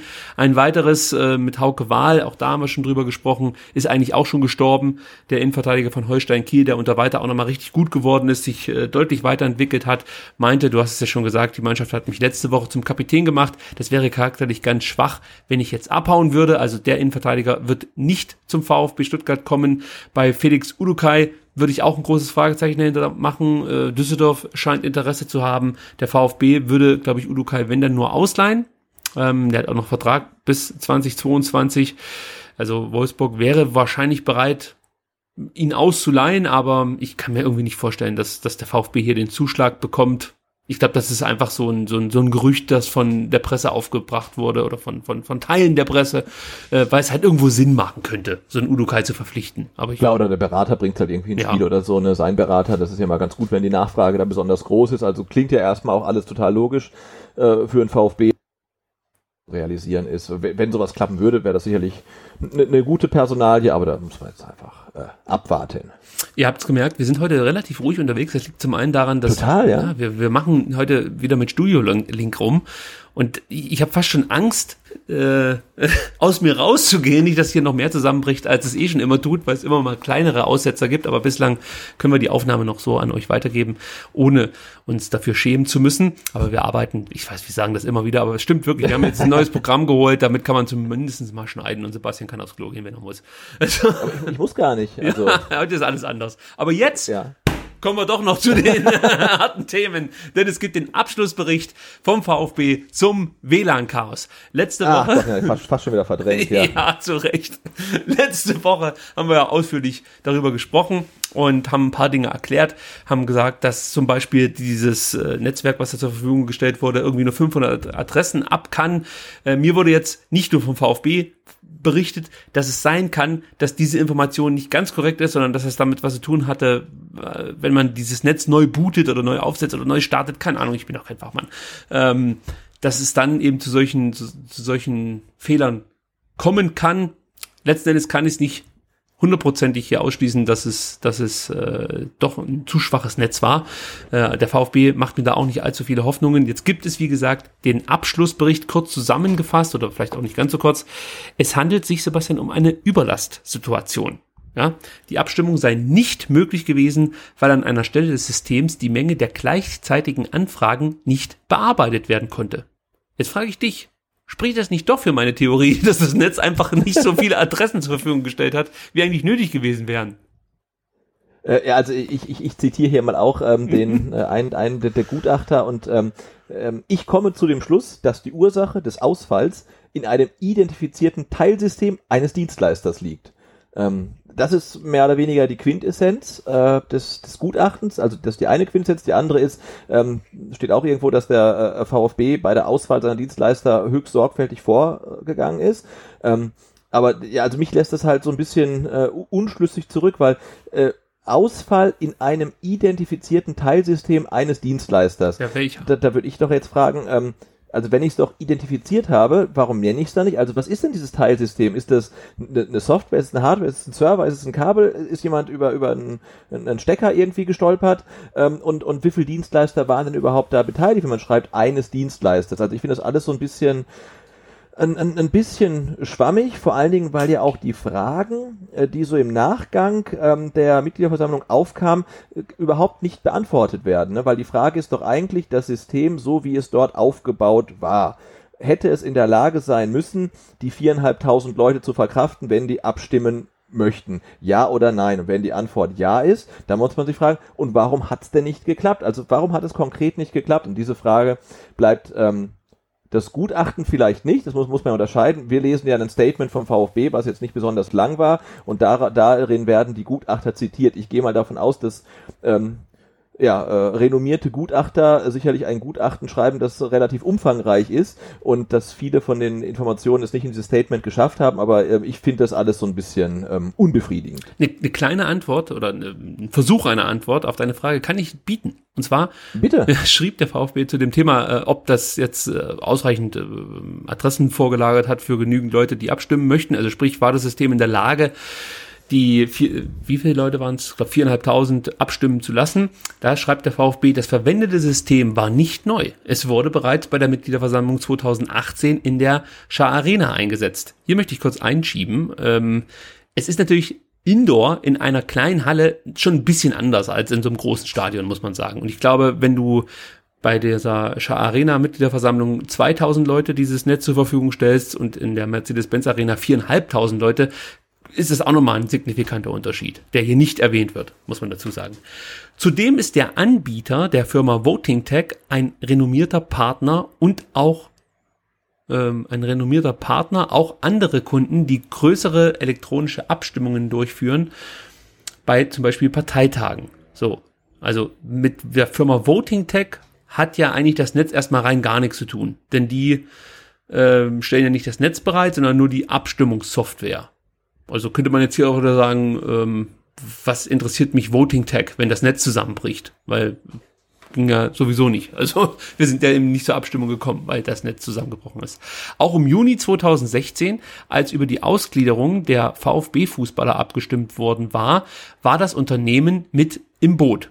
Aber eben ja nicht via WLAN. Damals fand das ja mit diesem elektronischen System statt. Und hat über, übrigens, fällt mir gerade ein, hat ja gar nicht funktioniert. Da wurden ja, ja manche Stimmen nicht, auch nicht so richtig perfekt, ne? Mhm. Also, das ist ja schlimm, wenn dann hier, mir gerade auch noch bei der Vor bei der Verlesung des, des Statements auffällt, dass hier noch nicht mal alles offengelegt wird. Ihr Schweine. So, damals lief die Abstimmung aber rein über bereitgestellte Geräte. Ah, jetzt wird das doch noch eingeräumt. Nun sollte auch die Abstimmung per Smartphone in einem extra installierten Netzwerk abseits des Internets möglich sein. Das klingt Abseits, für mich schon. Das klingt so ein bisschen wie Darknet, oder? Das klingt völlig falsch. Der, also, wie abseits des Internets. Ja, das ist, ich meine das Darknet, denke ich. Ja, das verstehe ich jetzt nicht. Da müsste man einen Fachmann ja, die haben fragen. Halt, die haben halt das, in, das du kamst ja in das, über das Netzwerk, was bereitgestellt wurde, ja nicht ins Internet. Ja, ich glaub, okay. Das äh, ist damit gemeint. Ja, wahrscheinlich. per Gutachten sei versichert worden, dass diese Methode auch eine Abstimmung, Sebastian, jetzt kommt's, das ist wichtig für dich, von bis zu 20.000 Nutzern bewältigen kann. Tja, damit genau, weiß aber das ist das, woran ich mich so ein bisschen aufhänge, per Gutachten. Also da, da kommt doch jemand und sagt, hey, ich stelle dir da irgendwelche Sachen hin, guck mal, hier ist ein Gutachten, das geht für 20.000 Leute. Dann sage ich, okay, stell mir das da hin. Ähm, und dann stellt mir der Dienstleister das da vielleicht gar nicht hin, sondern irgendwie eine kleinere Lösung, also be bescheißt mich, ne? also keine Unterstellung. Ähm, aber dann erwarte ich doch, wenn man dann extra anschließend sagt, wir haben alles stehen lassen, wir prüfen das erst alles, dass doch jetzt zuerst mal jemand sagt, das System, so wie es im Stadion stand und zum Zeitpunkt des Gutachtens steht, ist in der Lage, eine Wahl mit bis zu 20.000 Leuten durchzuführen. Ja oder nein? Das, das, das fehlt mir komplett. Also war das System überhaupt in der Lage? Und wenn es in der Lage war, also warum hat es nicht funktioniert? Und da ist mir dann ähm, äh, was ein, ein Überlastung in einem identifizierten Teilsystem dann einfach ein bisschen wenig. Das stimmt. Der Sachverständige. Weil, und, dass es eine Überlastung war, das haben wir, glaube ich, 90 Prozent der Anwesenden während der Mitgliederversammlung schon gesagt. Die haben gesagt, ja klar, wir uns jetzt alle gleichzeitig ein, das Ding ist überlastet. Ne? Mhm. Und genau das sagt jetzt dann der Gutachter im Statement auch. Ähm, dann brauche ich, glaube ich, dafür keinen Gutachter. Der Sachverständige Holger Morgenstern sagt außerdem, ich habe als öffentlich bestellter und, und äh, vereidigter Sachverständiger die Untersuchungen begleitet und kann die festgestellten Ergebnisse bestätigen. Ein Cyberangriff, mhm. eine Manipulation von außen wurde ausgeschlossen. Also es gab praktisch ja, keinen ja Hackerangriff. Schlimmer, ne, wenn irgendwie die die die die drogensüchtig Kinder fressenden äh, Ultras irgendwie abends an der Volkshochschule noch irgendwie so einen Hacker Grundkurs gemacht hätten Stecker ziehen, und dann noch, das, äh, noch einen Cyber Cyber äh, Cyber Warrior äh, Angriff da irgendwie gestartet hätten. ja, also äh, ich, ich finde es schwierig mit dem, mit dem Statement. Ja, also es, es lässt viele Fragen offen. Äh, es werden Fragen beantwortet, die, die nicht gestellt waren. Äh, man würde wirklich mal gerne wissen, wie sieht das Gutachten aus. Ne? Also da müsste ja noch mehr drin stehen, als es in einem dünnen Statement da irgendwie rüberkommt. Der VfB prüft noch, ob man äh, Schadensersatzansprüche geltend machen kann. Äh, spätestens dann wissen wir, wer das Problem wohl verursacht hat, denn äh, sie können ja nur Schadensan, äh, Schadenersatzansprüche stellen, ähm, ja, wenn sie, wenn sie letzten Endes wissen, wer das Problem verursacht hat, weil an wen will man sich sonst wenden? Ja, genau. Ja. Also äh, für mich, du hast es schon gesagt, äh, deswegen brauchen wir uns jetzt ja auch gar nicht lange drüber aufregen, ist das halt wieder so ein so, eine, so, so ein Dietrich Esker Abschlussbericht. Ja, zu, zu, also wirklich zu, zu einem Thema wird sich da oft positioniert, das so gar nicht jetzt ich sag mal, interessant ist für mich. Ja, also wenn, wenn das Netz zusammenbricht, ist ja erstmal, so sehe ich es von außen zumindest, Voting Tech gar nicht so richtig mit im Boot, weil die stellen ja nur die Software, wenn ich das richtig verstehe oder? Oder kann die Software ja, das ist ja die Frage auch das, also man, man wünscht sich doch einfach mal ein bisschen Transparenz, dass man sagt, folgende Dienstleister waren beteiligt, Voting Tech macht äh, Software, ähm, Unternehmen XY stellt äh, ähm, die, die, die WLAN-Infrastruktur und Dienstleister so und so macht das noch. Ähm, aber allein das, das fehlt mir schon irgendwie. Jetzt kann man natürlich sagen, ja, das sind, weiß ich nicht, Betriebsgeheimnisse oder wir wollen das nicht äh, sagen, aber es einfach nicht zu erwähnen und auch nicht zu thematisieren technisch. Also vielleicht hat der Voting Tech auch ein All-Inclusive-Paket, wo sie Software und Infrastruktur stellen. Ähm, es wird auch nicht nirgendwo ähm, geschrieben, ähm, ob der VfB eigene ähm, IT-Infrastruktur verwendet hat oder nicht, was auch im Vorfeld oft gefragt wurde. Und es hieß, äh, nee, haben wir nicht, aber ein Gutachter spricht da nicht drüber. Also ich, ich finde das schwierig. Ja, da muss noch einiges nachgeliefert werden, damit man das abschließend versteht. Ich dachte, es wird mir irgendwann klar werden, was da passiert ist, aber ja, da muss der Prittlauf noch mal ran. Lieber Tim, übernehmen Sie. Gut, ähm, dann kommen wir zu ganz aktuellem Geschehnis, äh, aktuellen Geschehnissen. Und zwar Jürgen Klinsmann bestätigt ein Treffen mit den Entscheidungsträgern des Clubs. Und zwar gab es laut Stuttgarter Nachrichten Gespräche mit dem Präsi Präsidalrat. Da habe ich auch erstmal gesagt, wer ist das denn jetzt schon wieder? Es ist Wilfried Port, Bernd Geiser und, surprise, surprise, Hermann Ohlicher als die Stimme des Ja, Fußballs. das ist ja, das ist ja quasi die, die, die, die, die schnelle Eingreiftruppe ähm, des AG-Aufsichtsrats. Also das sind ja das Ding, die die dann ja quasi alle ähm, Entscheidungen äh, treffen konnten und erst im Nachhinein dann den restlichen Aufsichtsrat äh, informieren mussten. Und der Präsidialrat war ja auch der, der ähm, Korkut rausgeworfen hat, nachdem Reschke ihm quasi ja gesagt hat, nee, der bleibt bei uns Trainer. Und dann haben die sich ja abends getroffen und haben gesagt, nö, der ist kein Trainer mehr. Und das ist ja das Schöne, die haben, der, der Aufsichtsrat hat immer diesen Präsidialrat, der, wenn quasi Gefahr im Verzug ist, die Entscheidungen treffen können. Die sind zu dritt, das waren halt der Herr Port, der Herr Dietrich, jetzt ähm, der Herr Geiser und der Herr Ohlicher. Und wenn sich zwei einig waren, ähm, dann war die äh, Entscheidung ähm, gefällt. Ja, und überraschenderweise waren sich der Herr Port und der Dietrich meistens schon vorm Treffen einig. Aber gut, sei fromm. äh, Dienstmann bestätigt, wie gesagt, einen Informationsaustausch, der wohl auch sehr positiv gelaufen sei. Und ähm, ja, er hat nur Interesse an dem Posten des Vorstandsvorsitzenden des äh, der VfB Stuttgart AG. Da haben wir eigentlich auch schon drüber gesprochen.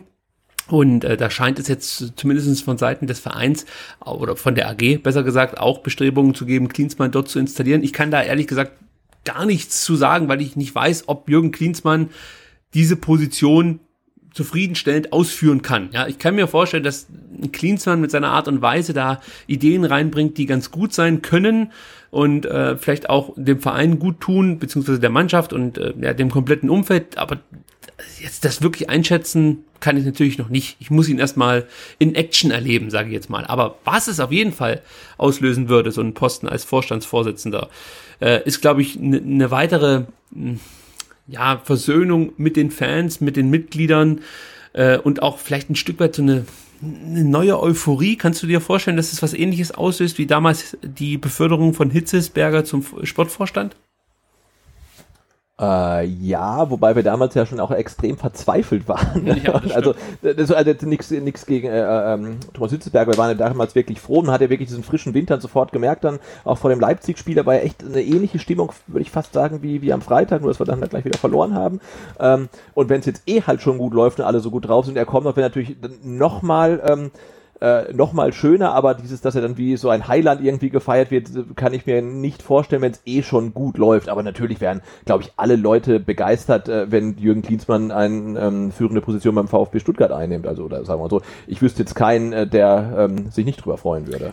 Ich habe noch einen letzten Satz zu dem Thema, beziehungsweise zu der Meldung der Stuttgarter Nachrichten, den ich sehr interessant finde. Und zwar ist das der letzte, der Posten als Präsident, der künftig von allem ähm, Rep, warte mal, Jetzt muss ich hier den Artikel nochmal aufrufen, weil ich jetzt äh, Werbung eingespielt bekomme. Das soll natürlich so nicht sein. Okay.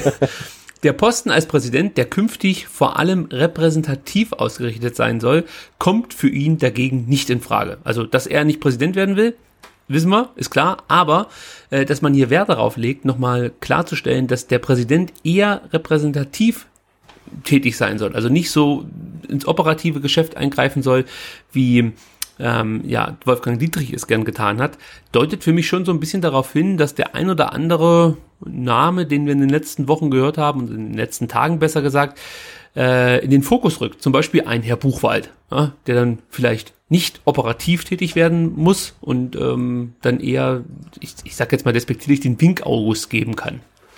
Glaubst du auch, dass es darauf hinauslaufen könnte, wenn Klinsmann hier Vorstandsvorsitzender wird, dass dann sein Kumpel Guido den repräsentativen Präsidenten gibt? Ja, das ist jetzt eine Lösung, die, die mm, ja nicht von der Hand zu weisen ist, die nahe liegt. Ich frage mich da nur, wie das halt vereinbart werden soll ähm, mit der äh, Rolle des Vorsitzenden des AG-Aufsichtsrats, weil das ja nun mal verankert und der Präsident äh, ist das ja. Und das ist ja nun mal keine repräsentative Rolle. Also da ist das ich, verankert? Äh, also ist das so, dass der Präsident automatisch Aufsichtsratsvorsitzender ist? Das haben wir ja letzte Woche schon mal kurz besprochen. Ja, genau. Wir haben es immer noch nicht genau äh, rausgefunden, wie es ist, aber äh, Fakt ist ja aktuell so, dass äh, der, der Vorstandsvorsitzende jedenfalls nicht im AG-Aufsichtsrat sitzt, während ein Präsidium, während zwei Präsidiumsmitglieder, darunter der Präsident, auf jeden Fall drin sitzen. Ähm, und insofern der Präsident wird im Aufsichtsrat sitzen und hat damit natürlich dann nicht nur eine repräsentative äh, Rolle, sondern auch wirklich eine, eine operative. Ähm, und wie sich das dann noch alles dann entwickelt, ähm, muss man dann ähm, abwarten. Halt, ob man dann strukturell was ändern will, aber da muss man natürlich auch aufpassen, dass man, äh, dass die Mitglieder halt dann nicht ihren äh, letzten ähm, Einfluss auf, auf die AG dann noch verlieren. Mhm. Also bin ich mal gespannt. Ja, aber der, der, der Satz deutet halt eben schon darauf hin, dass der Präsident ja einfach mehr so, so, so eine, so eine, so eine Winkaugustrolle einnehmen soll. Also ja, ich meine, da ist ja auch gar nichts, erstmal gar nichts, gar nichts Falsches dran.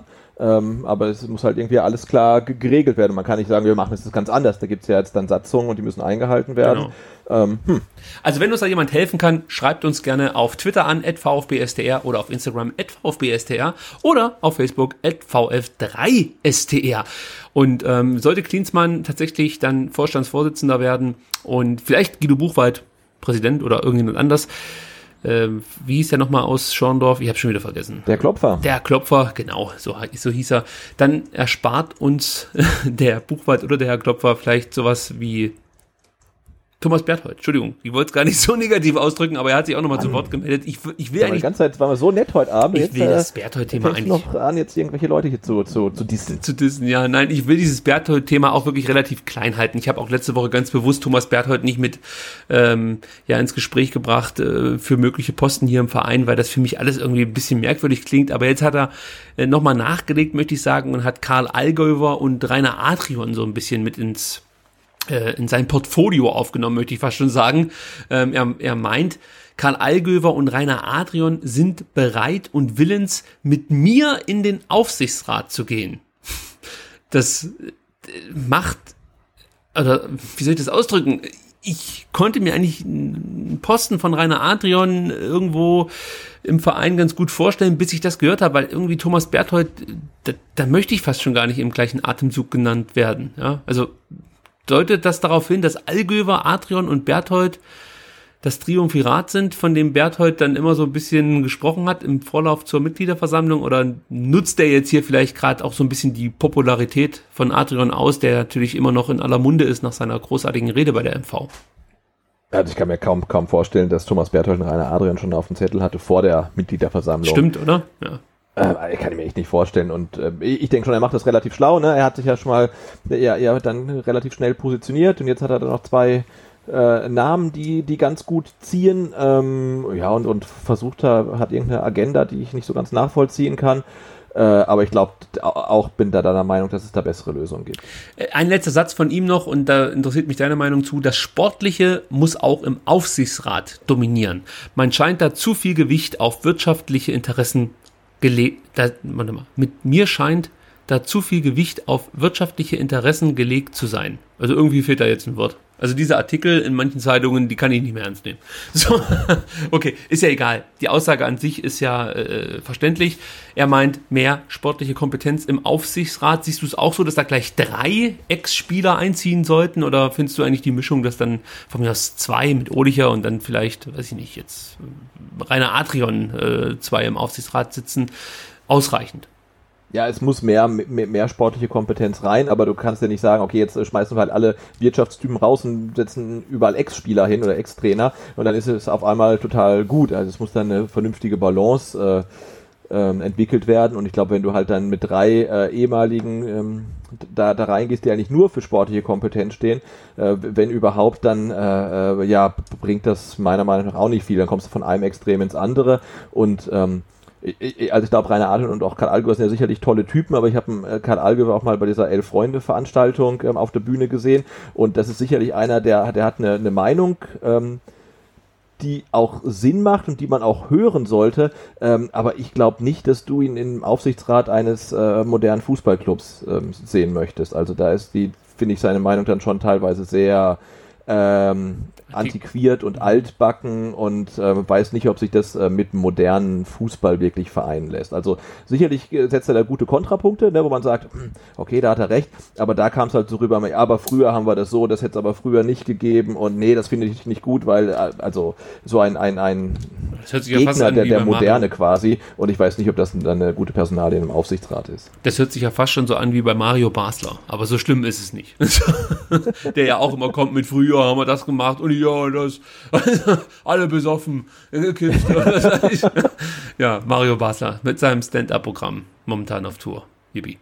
Ähm, gut, äh, zwei Rauschmeißer habe ich noch hier in dieser wirklich entspanntesten STR-Ausgabe, seitdem es STR gibt, glaube ich. Ja, aber warten wir ab, nach, nach, der, nach der Niederlage in Heidenheim wird es wieder anders. Ja, da komme ich gleich noch drauf zu sprechen. Ähm, also, es gibt noch zwei äh, Nachrichten, die ich ganz kurz erwähnen möchte. Bräuninger verlängert die, Partner, äh, die Partnerschaft mit dem VfB. Warum sage ich das? Weil Bräuninger wirklich schon sowas wie ein Premium-Mitglied hier beim VfB ist. Ich habe gelesen, seit 1936 sogenanntes Firmenmitglied beim VfB. Nein, seit 1936, mhm. das ist ja schon ziemlich geil. Äh, seit 92 Sponsor und ähm, ja, es werden auf auch definitiv noch zwei weitere Jahre dazukommen. Und für die ganzen coolen jungen Kids unter euch gibt es sogar noch was Neues. Nämlich, es gibt nicht nur die berühmte Autogrammstunde im Bräuninger, nein, es wird auch ein E-Sport-Event mit VfB Pro-Gamern geben. Ist das nicht was, Sebastian? Sollen wir da nicht alle meinen? Also, nein. Also ja, total. Ich habe ich hab, ich hab überhaupt gar nichts gegen, gegen E-Sport. Ich verstehe es halt nicht. Ich bin wahrscheinlich schon zu, zu, zu alt zu, aber äh, ja, ist doch, ist doch alles gut. Nein, ich äh, habe absolut nichts gegen E-Sport, aber Bräuninger würde ich jetzt nicht unbedingt so direkt in Verbindung mit E-Sport bringen. Das fühlt sich dann eher so an, wie da springen wir mal auf den Zug mit auf, ja, weil die Kids, die. Ja ja, da gibt es vielleicht andere Partner, die sich mit E-Sports äh, oder die ich mit E-Sports eher in Verbindung bringe als Bräuninger. Ja, Voting Tech zum Beispiel. Voting Tech zum Beispiel. das stimmt, die das neue Spiel, äh, wie kann ich meinen Präsidenten möglichst schnell und unbürokratisch loswerden, auf den Markt bringen werden. Ähm, ja, gut, also Bräuninger, wie gesagt, äh, verlängert sein Engagement beim VfB. Gleiches gilt für VVS, das sogenannte Kombi-Ticket wird es weiterhin geben. Ich dachte eigentlich, das wäre so fast schon ein Gesetz, ein ungeschriebenes, dass man mit seinem Trick, äh, Trikot, sage ich schon, mit seinem Ticket auch ins Stadion fahren kann. Aber das ist eine, ja, eine, eine Partnerschaft zwischen VVS und dem VfB Stuttgart, die inzwischen seit mehr als 30 Jahren besteht. Deswegen kenne ich das auch gar nicht anders. Und ähm, noch eine Information, die ich interessant fand. Die Hälfte aller Fans fahren mit Bus und Bahn ins Stadion. Auch das interessant. Habe ich auch nicht ja, gewusst. Absolut. Ja, gut. gut ja. Also, das war's dann jetzt für heute. Mehr habe ich nicht zu bieten. Und äh, ich kann aber ganz kurz auf, eine Auflösung hier geben, warum es heute so entspannt war. Denn ich habe im Endeffekt schon meine Badelatschen an. Für mich geht's jetzt endlich in den wohlverdienten Urlaub. Äh, das war auch der Grund, warum ich letzte Woche so viel um die Ohren hatte. Ich musste praktisch erstmal meinen Urlaub äh, vorbereiten. Ich musste alles vorarbeiten, dass die Kollegen einigermaßen über die Runden kommen. Und jetzt geht's für mich in den Urlaub. Und Sebastian, sollte der VfB am Sonntag gegen Heidenheim verlieren, davon gehen wir mal nicht aus, werden wir nicht darüber sprechen, denn ich werde mich zu diesem Zeitpunkt an einem ähm, schönen Ort in Griechenland aufhalten und sehr wahrscheinlich noch nicht mal das Spiel live mitverfolgen, geschweige denn im Nachhinein, denn ich werde viele Stunden an einem Strand, an einem Pool und an ja tollen Buffets dieser Welt verbringen, um mich zu stärken für eine anstrengende Podcast-Saison, die vor uns liegt. Also, das ist die kleine Ankündigung, die ich hier blumig umschreibe, dass wir in den nächsten äh, anderthalb Wochen keine neue Ausgabe produzieren werden. Ich denke mal, wenn alles gut läuft, werden wir uns nach dem Rostock-Spiel und vor dem St. Pauli-Spiel wieder hören und dann die bis dahin aufgelaufenen Themenpunkte abarbeiten in einer vermutlich dann achtstündigen Sendung. ja, dann nehme ich, nehm, nehm ich mir da noch einen Tag Urlaub und dann ja. äh, arbeiten wir alles auf. Ja, ganz so schlimm wird's nicht. Ja, also ich finde es auch mal gut, wenn man sich hier nicht ständig immer aufregen muss, sondern einfach mal mit einem positiven Gefühl in die neue Zweitligasaison starten kann. Oder siehst du es anders? Nee, finde find ich auch. Ähm, aber jetzt mal, wenn wir danach schon nicht drüber reden können, ähm, wie, wie, ist denn dein Tipp äh, fürs Heidenheim-Spiel? Weil für mich ist das jetzt äh, echt so ein absoluter Gradmesser für die Saison, weil jetzt äh, gegen Hannover Saisoneröffnung Freitagabend 50.000 Fans im Rücken, äh, Hannover auch noch nicht wirklich ähm, eingespielt mit dem Slomka, ein Trainer, der schon lange raus ist. Also das war denke ich, dann doch ein relativ gutes Auftaktprogramm. Und jetzt fährst du halt da äh, in die Provinz, äh, spielst dann vor, wie viel gehen da rein? 20.000 ähm, mhm. gegen ein Team ähm, aus Heidenheim, was glaube ich mehr oder weniger zusammengeblieben ist, letztes Jahr eine gute Saison gespielt hat und mit dem Frank Schmidt auch einen Trainer Fuchs auf der Bank hat, der ja letztes Jahr ähm, genau gesehen hat, wie Tim Walter Fußball spielen lässt. Und ich habe mal geguckt, äh, Heidenheim hat letztes Jahr beide Spiele gegen Kiel unentschieden gespielt. Ich könnte ja jetzt sagen, ich lasse den Kater für mich sprechen. Aber, boah, jetzt hat es gerade bei dir so gepoppt, dass ich hier zusammengeschreckt bin und dachte, mir tritt jemand die Tür ein. Ich bin mal gespannt, ob es den Zuhörern in der, äh, also dann ähnlich geht, wenn sie die Aufnahme hier kredenzt bekommen. Ganz gut. Schluss, alle schon eingeschlafen sind, dann schrecken sie noch mal kurz hoch. Sehr gut. Wir sind jetzt einmal entspannt hier. Also ja. man, das, das, das kann man ja nicht künstlich produzieren, die Aufgeregtheit. Aber sie kommt wieder. Es ist der VfB. Stuttgart. Garantiert. Ja. Ähm, gut, mein Tipp, also ich möchte mich jetzt auf kein genaues Ergebnis festlegen, aber ich behaupte, der VfB gewinnt dieses Spiel souverän. Okay. Ja, also ich gehe zwar davon aus, dass es hart umkämpftes Spiel wird, aber ich glaube, der VfB setzt sich dann nach 90 Minuten als souveräner Sieger durch. Ja, einfach mal optimistisch ja, du bist Urlaub wirklich schon, wirklich schon komplett in, in ganz gelassener Urlaubsstimmung. Völlig gelassen. In also Rostock ich, ich, gewinnen wir 4-0. Äh, mit, mit einem hart umkämpften Unentschieden. Okay, in Rostock gewinnen wir 4-0 kann ich auch noch sagen. wenn ich heute die Saison durchtippe, weiß ich gar nicht, ob ich irgendwann mal eine Niederlage tippe. Vielleicht im DFB-Pokalfinale. Aber sonst. du, bist echt, du bist wirklich urlaubsreif, ich merke das schon. Also. Ja, es, es war wirklich anstrengend die letzten Wochen. Vielleicht liegt es daran, meine komplette Energie ist in die Arbeit geflossen und nicht heute in den Podcast, so wie sonst. Gut, trotzdem. Keine, keine, keine Energie mehr, um sich aufzuregen. Nee, aber es gibt auch keinen Grund aktuell. Nee, absolut, nee, echt wenig. So, das heißt, ähm, auch wenn es heute unaufgeregt war für unsere Verhältnisse, hat es mir großen Spaß gemacht mit dir, lieber Sebastian. Und ihr könnt dem Sebastian natürlich auf Twitter auch gerne einen Tweet schicken. Zum Beispiel, ob euch die unaufgeregte Art auch so gut gefällt wie mir. Ed Butze ist da der Account, den es anzusteuern gilt, mit 2Z. Ich sag's immer wieder gerne dazu. Mir könnt ihr auf Twitter unter @rickypalm folgen. Allerdings wird es dann in den nächsten zwei Wochen wenig Content geben. Ich brauche nicht nochmal drauf eingehen. ihr könnt auf VfB STR ähm, gehen und Olafs nächste Tipps mitverfolgen, also auf Twitter VfBSDR, auf Instagram VfBSDR und auf Facebook VF3STR, denn der ist nicht im Urlaub und wird weiter kräftig tippen, kann ich schon versprechen.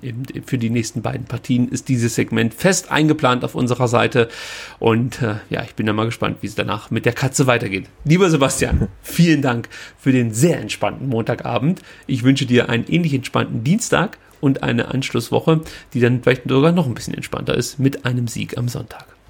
In diesem Sinne, es ist für mich merkwürdig so aus die Sendung. Sollen wir nicht nochmal irgendjemanden anschreien? Der brücht das Arsch. Nee, Entschuldigung, nee, nee, nee, nee, auch, auch schon wieder rum. Nee, nee. Fand jetzt, jetzt, jetzt, jetzt fangen wir damit auch nicht mehr an. Jetzt fangen wir nee, war, war super. Ganz entspannt in die Woche gleiten, war super. Also ich wünsche dir einen äh, ganz tollen Urlaub ähm, und ja, wenn, wenn du dann wieder da bist, dann sprechen wir über die ganz vielen Siege, die der VfB bis dahin eingefahren hat. Dupdidu. Bis dahin. Tschüss. Bis dahin. Ciao.